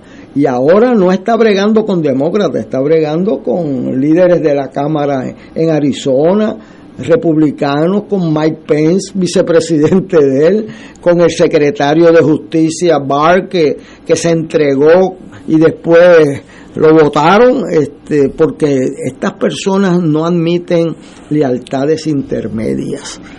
Esto es o te entregas o no te entregas. Y Barr dijo, bueno, pero es que yo no tengo evidencia para declarar nula una elección. Me dice, pues búsquela. o sea, Pero a mí no me venga a quedarte queja, búscala. Y él le dijo, pero es que no me apareció. Entonces, pues, nombra secretario de justicia al que le dijo que la podía buscar la evidencia. Aquí está. Y después se echó para atrás cuando dijeron que iban a haber eh, decenas de renuncias. O sea, esto es una barbaridad. Usted quiere coger una clase de gobierno de, de Estados Unidos actual o de cómo una democracia se puede dar un tumbe. Pues ahí está, los académicos lo habían anunciado cuatro años antes, pero ahora lo tienen en declaraciones juradas y evidencias. Así que yo creo que tienen ante sí no una teoría, no una novela, no un rumor, tienen un índice de cómo la democracia americana ha llegado al punto más bajo que yo recuerde, con un presidente a punto de dar un golpe de Estado. Eso es increíble que haya sucedido y aquí está la evidencia. Y eso estuvo más cerca de lo que uno piensa cuando uno ve las comunicaciones internas. Así que no hay nada perfecto en esta vida, pero hay cosas que se pueden perder en el camino. Y esto debe servir de lección porque los dictadores no empiezan dictando, empiezan con la debilidad de los que se dejan tomar órdenes, hasta que llegó el punto en que ya no había forma. Y Pence le dijo, no, no, yo no puedo violar mi juramento y yo soy leal, pero hasta, hasta aquí. Pero este individuo Trump está vivo y coleando. Y, y no, y no, no y, se rinde. y- porque no, porque además vive de eso, ¿no? Pero No, este, este, este, esta acusación, a diferencia de las otras, es una acusación devastadora. ¿Por qué? Porque va contra la democracia americana, va contra las esencias, no es a coger unos fondos, no es a pagarle a una persona para que se calle la boca, es para quitarle el poder de decidir las elecciones de Estados Unidos. Y aquí está documentado. Yo jamás pensé que en mi vida yo podía ver una cosa tan clara. Habían rumores de que en el 60, en Chicago, eh, los No, cementerios, lo- lo- que, que, le dijo a Kennedy, pero ¿cómo va la elección? Y dice, bueno, todavía no he votado el colegio más grande. ¿Y cuál es ese? Pues el cementerio. este, pero eso era un, un rumor porque de hecho no necesitó Illinois para ganar, pero aquí, aquí no hay rumores, aquí es evidencia por un fiscal de primerísima calidad. El que vaya preso un presidente de Estados Unidos es una, una realidad por actos oficiales, no es por actos privados, es por actos oficiales de querer dar un golpe de Estado y quitarle el poder de decidir. Y entonces una cosa es hablar en la libertad de expresión, que puede decir hasta una mentira, y otra es utilizar tus acciones para impedir un acto de gobierno como es la transición del poder y quitarle el voto a la gente de Georgia y quitarle el voto. Una cosa es la libertad de expresión y cuando eso llega un momento cruza una línea y se torna en acción y es así puede ser penable. Compañero Richard. No hay duda que el profesor Héctor Luis Acevedo se ha leído muy bien No, excelente, excelente. esa- ese pliego Excelente. acusatorio y que es un testimonio a lo que nosotros no quisiéramos nunca ver. Es, una negación de lo que es una democracia y lo que es un servidor público y lo que es una persona buena, porque lo recoge todo.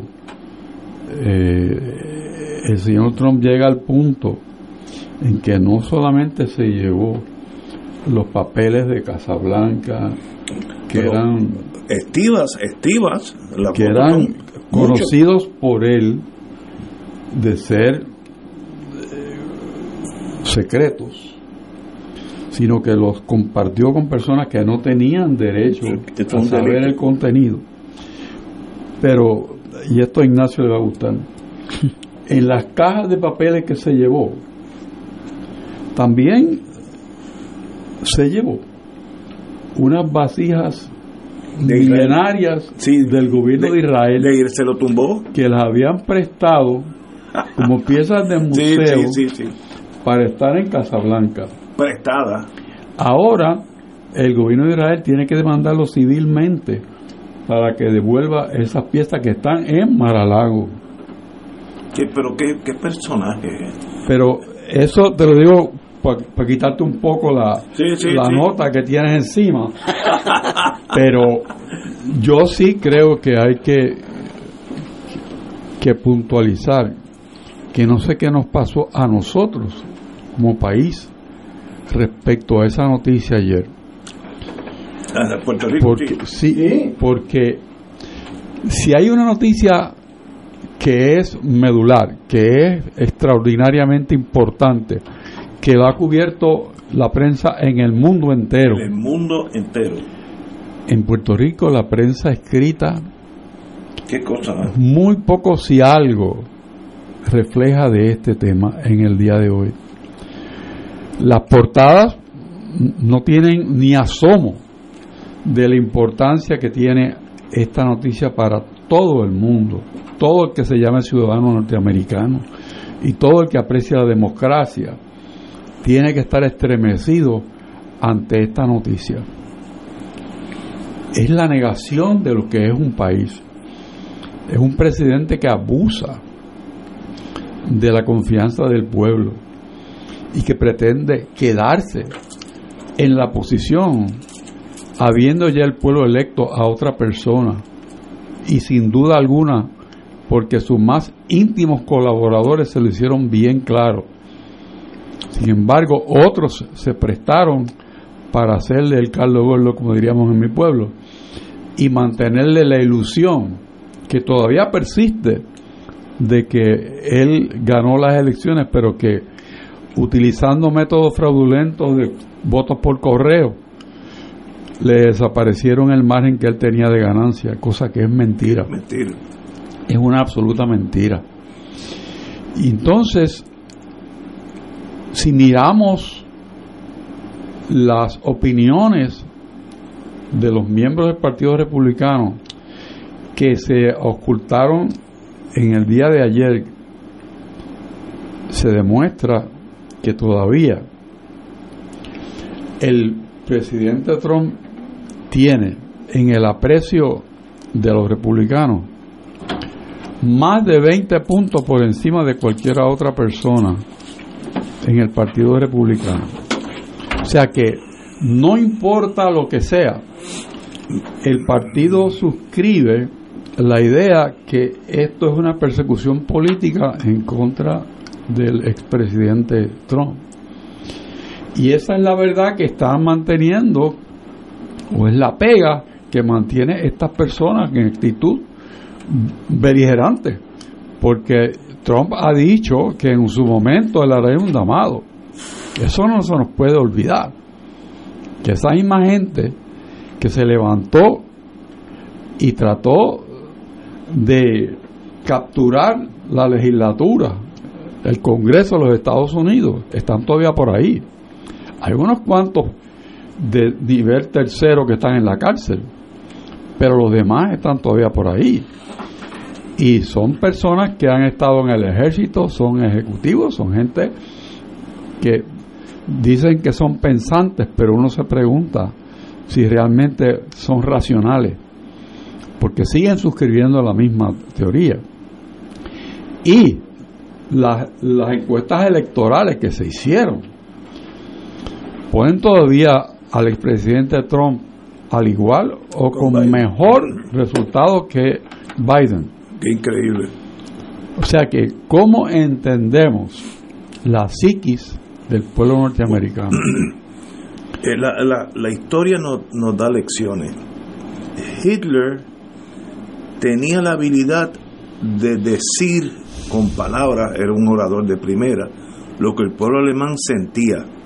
Así que no, no, no es que él era un guía, no, él, él sabía lo que Alemania estaba resentida por la Primera Guerra Mundial, el abuso de los que ganaron, etc. Y él capturó eso en un movimiento. Trump va por la misma.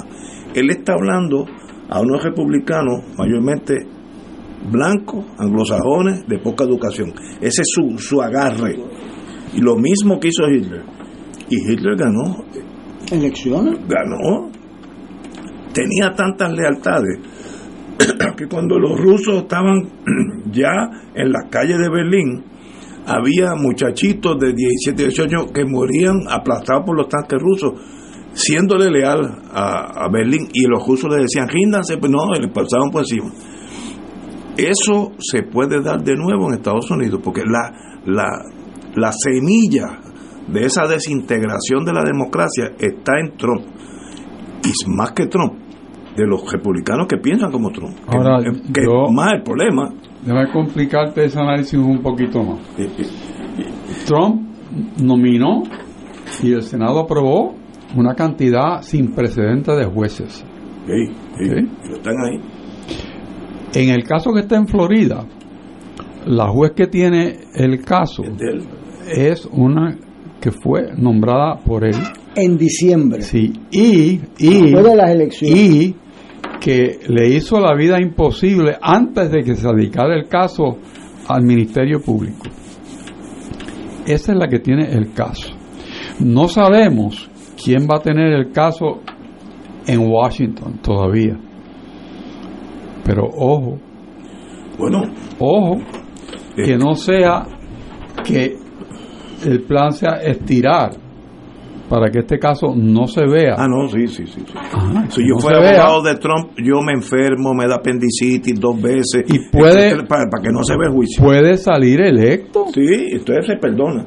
Bueno, ese es un escenario. Digo, un escenario dantesco, ¿no? Bueno, pero es un escenario. No, Es un Así- escenario. la gente se reía de Hitler hasta que tuvo el poder.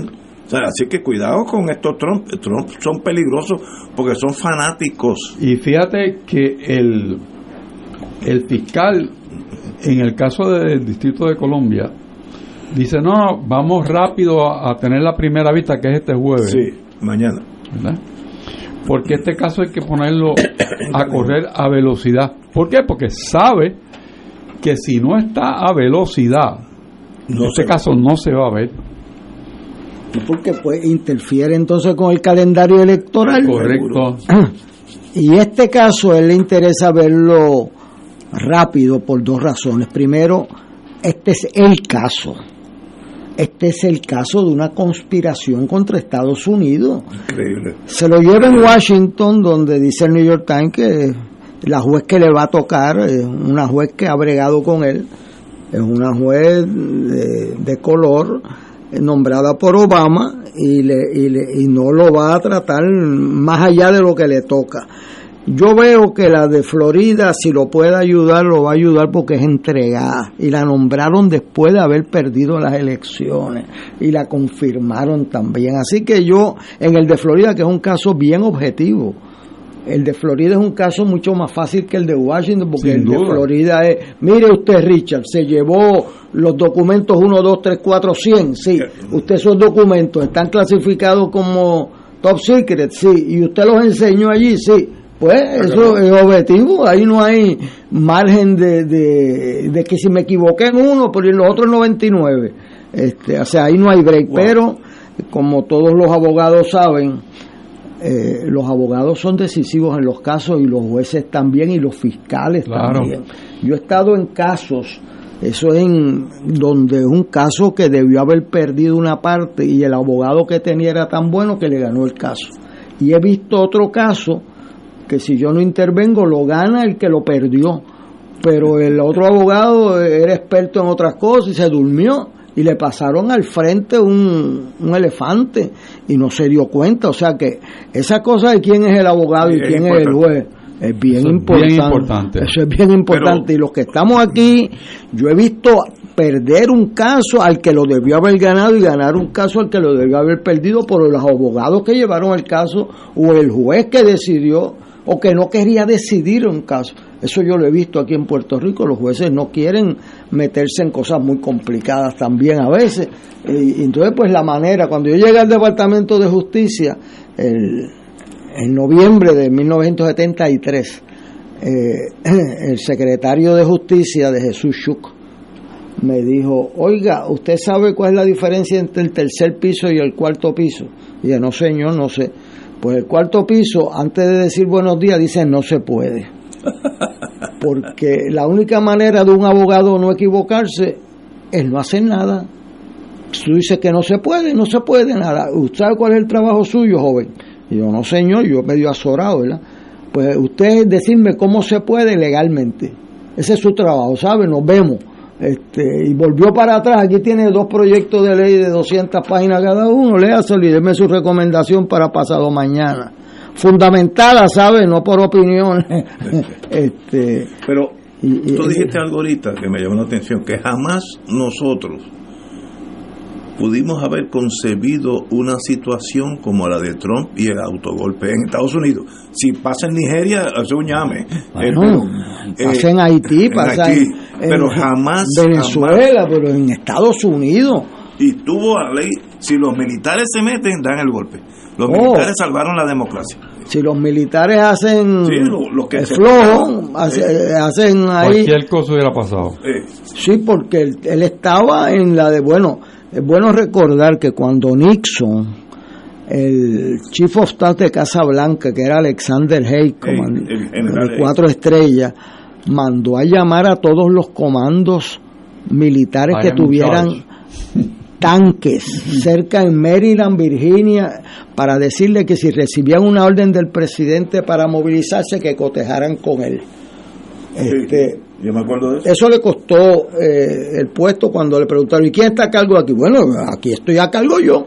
Este, El I am in charge. Allá llama in charge porque eh, lo que pasa es que la vivencia militar es que si tú estás en un sitio y hay un Yo tiroteo, pues ¿quién es el que está a cargo aquí? El de más rango es él.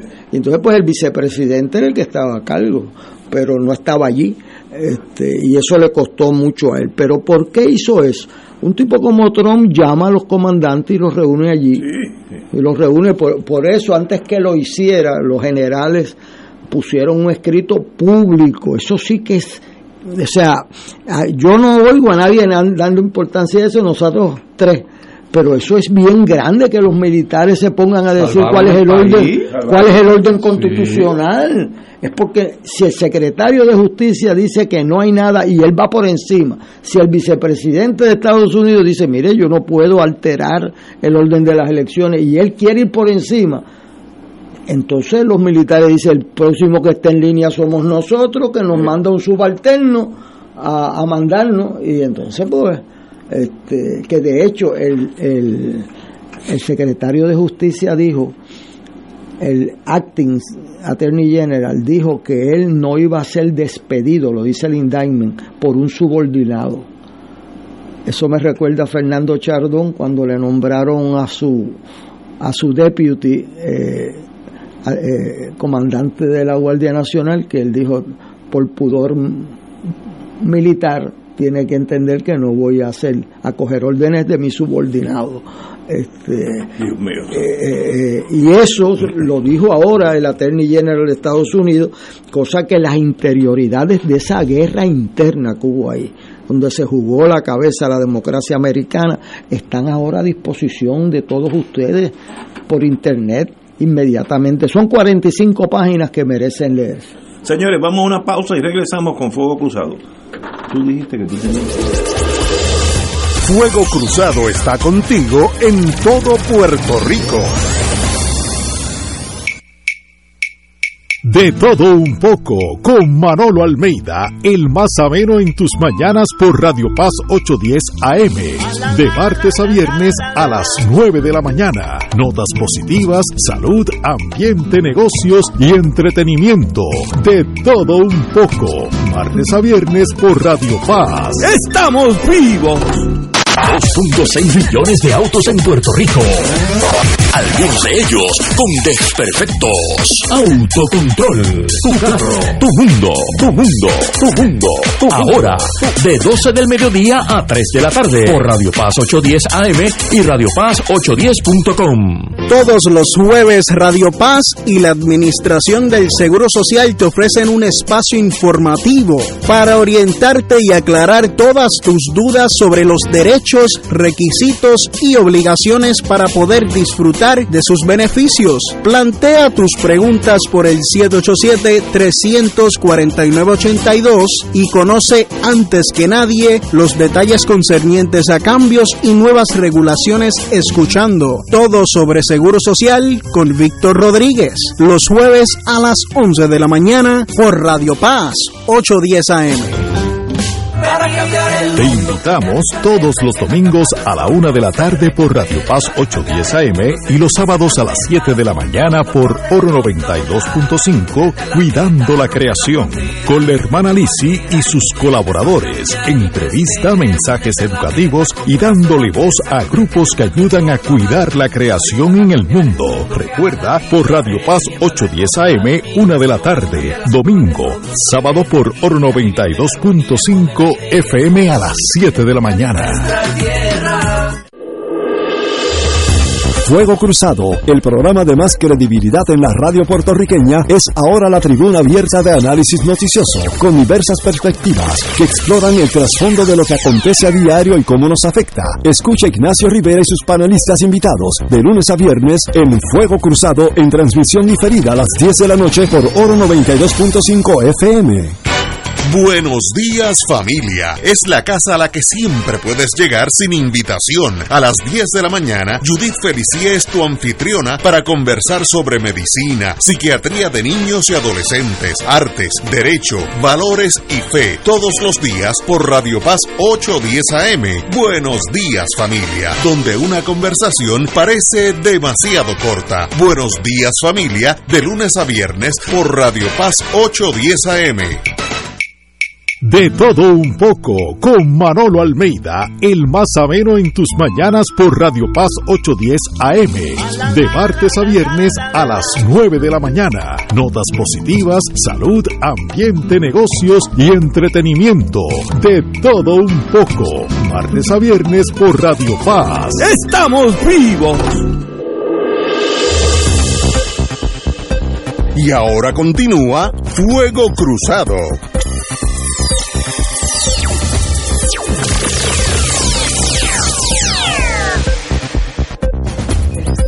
Regresamos, amigos y amigas. Una noticia rapidita, eh, pero que yo la veo de- del lado positivo, es que la señora Julia Kelleher eh, ya consiguió un trabajo como directora ejecutiva de First State Educate, que es como una asociación pa- en algunos estados, creo que en base en Delaware. Eh, y yo creo que eso es una noticia positiva. Esa señora pues delinquió, cumplió cárcel y yo creo fielmente que la cárcel es para rehabilitar, no es para castigar. Así es que una vez que salió, cumplió con la sociedad, empieza un, capítulo nuevo en su vida, le deseamos lo mejor y que haga el, mejor trabajo y por allá por Delaware y que eduque a los muchachos. Eh, aquí pues cometió un error que pagó muy caro en su vida privada, pero ya eso pasó. Let it be y la felicito. Com- compañeros, si quieren añadir algo. Bueno, Usted es secretario ella, ahí. ella dice nombre, que la experiencia vivida en el confinamiento es lo, lo que la capacita para ella llevar a cabo el mensaje que esa institución para que ella está trabajando hace como misión, que es hablarle a la gente que está confinada. Wow, muy inteligente. Se, se- se buscó una. Tú no lo ayudaste por- porque me suena este tipo de pensamientos. de Lo negativo lo torno positivo. No, excelente. Le deseo lo mejor eh, como, como ser humano. Y obviamente ya se está clarificando, nos quedan unos 10 minutos, se está tornando claro que sí va a haber una primaria en el Partido Nuevo. Partido Nuevo, a diferencia del Partido Popular, no, no, no es tímido con las primarias. Se jalan el gatillo a la primera eh, que se vea. Y yo creo que, por lo que han dicho, eh, en, esta semana ambos este, se están tirando durísimo. Eh, el gobernador la ataca por el flanco de la casa allá en, ¿cómo se llama? El área esa en Mayagüez. La Parguera, etcétera, etcétera. Eh, y eh, ella también riposta con las cosas que, que están fallando en el Partido Nuevo, que son, como siempre, cualquier administración, cualquier administración hay cosas que no van bien. Así es que no, no hay duda que va a haber una primaria y como dicen en México, que gane el que saque más votos y se acabó. Esta vez, eh, en, perdón, en México en boxeo dicen que gane el mejor y eso es mejor, eso es que gane el de los dos. A yo no sé, la ahorita tuvimos el privilegio de tener a Charlie Delgado y él le teme intrínsecamente a la primaria. porque dice que divide y que causa daño, se gasta dinero. Pero si yo soy el estadista promedio, no sé si lo soy o no, yo voy a ir a votar por uno de los dos, el que sea. Pero si pierdo, voy a votar en elecciones por ese partido. A, mí no me afecta la pugna, no, no, no, no tengo problema con ir a una primaria. Y si pierdo 100 a 1, muy bien, perdí, pero voy a votar. Así que yo no sé las consecuencias, tal vez el equivocado soy yo, que el Partido Popular le teme a las primarias, pues mire, no, van a primaria y al otro día todos son populares y votan. No, usted, usted es un experto, lo veo mirándome. Eso es la teoría. No es tan fácil. No es tan fácil. Digo, yo participé en la Exacto. primaria que participaron 400 mil populares el 22 de marzo de Wow. 1994 y todavía quedan rezagos. O sea, eh, en el Partido Popular, a diferencia del PNP, las primarias duran décadas. Este, y ciertamente en el caso de Charlie y Batia y Yulín, esas primarias se pospusieron de junio, que yo creo que están tarde, pues las pospusieron para agosto Peor. y se suspendieron por primera vez unas elecciones en Puerto Rico. Eso no- se suspendieron, aquí la gente se olvida de eso. Y se pusieron para agosto 16 porque no llegaron las papeletas a la mitad de los colegios. Increíble eso. Y entonces, eh, o sea que de agosto a noviembre había muy poco tiempo para levantar recursos y para eh, eh, buscar gente que se pueda haber enojado. Resultado es que nosotros punteamos las elecciones y hubo miles de personas que votaron en las primarias y que no votaron en las elecciones. Este, y eso pues eh, es un señalamiento de, de que no se unieron, que no se buscaron, o lo que fuere, pero que, que hubo huellas y, y después pues echaron culpas por ahí, etcétera, pero tuvo huellas. Así que en el Partido Popular Sí, sí. eh, hay una cultura eh, desde ¿verdad? de lo que pasó en el 1968 eh, que, que perdura claro el maestro de unir esas fuerzas enojadas fue Rafael Hernández Colón que en un cuatrenio las unió y los incorporó en una manera extraordinaria empezando con Luis Izquierdo Mora y Jaime Fuster y etcétera eh, eh, pero eh, y Luis Roberto Piñero y José Ariel, o sea, pero eh, eh, da trabajo en el Partido Popular esa ese conflicto personal que vuelve a las primarias eh, da trabajo, eh, da trabajo. Ahora, gracias a los candidatos en esta primaria de la presidencia, se mantuvieron, salvo la noche de las primarias, eh, con un nivel de respeto mutuo ejemplar. Y yo lo felicité públicamente. Pero la cultura en el Partido Popular es más difícil que en el PNP porque después de la primaria del PNP empiezan a hablar de estadidad y como que se olvidan de las primarias. Este, acá pues duran duran décadas y me dicen, ah, porque yo no estaba con usted en la primaria del Ay, oye, yo no 94 y yo no me recuerdo dónde yo estaba en el 94 bien, tú me vas a decir a mí. Pero la gente, o sea, ahí... otra cultura, otro partido. Es una cultura algo diferente que viene de la base de la lucha con don Roberto Sánchez, Muñoz, Negrón López, Chaguín Polanco, que todavía eh, quedan rezagos de esa batalla y de la mía en el 94, eh, todavía, y el 94 hace mucho tiempo. Este, pero esas son las culturas políticas en Puerto Rico. El PIB, ni Victoria Ciudadana, ni eh, esto, pues tienen eh, eh, ese problema porque nunca han celebrado una primaria. Compañero Esta primaria para el PNP es, es muy diferente. Eh, ahora mismo hay lo que se pensaba todo el mundo que sería la coronación de Pierre Luis y a fin de mes en la convención que la comisionada decía que no iba, pero de pronto va y está organizada políticamente y, y entonces en medio de todo esto hay lo que dirían en la calle una tiraera, ¿no? Que respecto al tema de la familia del esposo de la comisionada, pero ahí hay ahí hay potencial sangre, porque el, la manera en que para mí una sorpresa que Pedro Pierluisi y la jefa de recursos naturales están defendiendo la posición es usando el mismo lenguaje que utilizan las personas que son los que protestan. Y, y entonces la comisionada, que es un zorro político, coge eso y dice que qué clase de gobierno es este que no protege la propiedad pública, digo, privada, de los, ciudadanos de Puerto Rico. Fíjate que qué clase de spin le ha dado a ese tema que a la fin y a la postre los que votan en la primaria son el corazón de rollo. Y son los que se impactan por el discurso que es comunista, que es este, eh, liberal, todo, es, todo ese discurso. Ahora está en boca de, de, de Pierluisi y la comisionada eh, y, la directora de recursos naturales respecto a por qué están defendiendo el, el tema de la intervención en, las casas en la palguera. Ese, eso bien trabajado, y estoy seguro que habrá una mano que lo trabajará, impacta definitivamente ese corazón del rollo. Y si ese corazón del rollo se enemista, y deja de ir a, la, a una primaria, hay que contar entonces cómo funciona eso. O sea, y después si eso, ese enojo se trasciende a las elecciones. Acuérdate del 30%, ese es el número mágico. El 30% decide las elecciones en Puerto Rico. Cualquier baja que haya te puede costar las elecciones.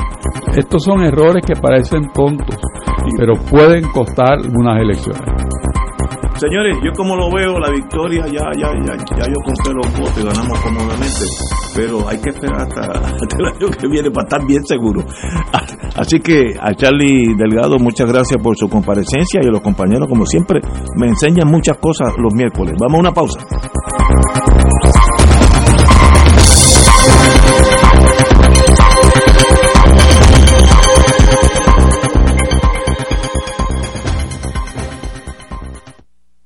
Esta emisora y sus anunciantes no se solidarizan necesariamente con las expresiones vertidas en el programa que acaban de escuchar.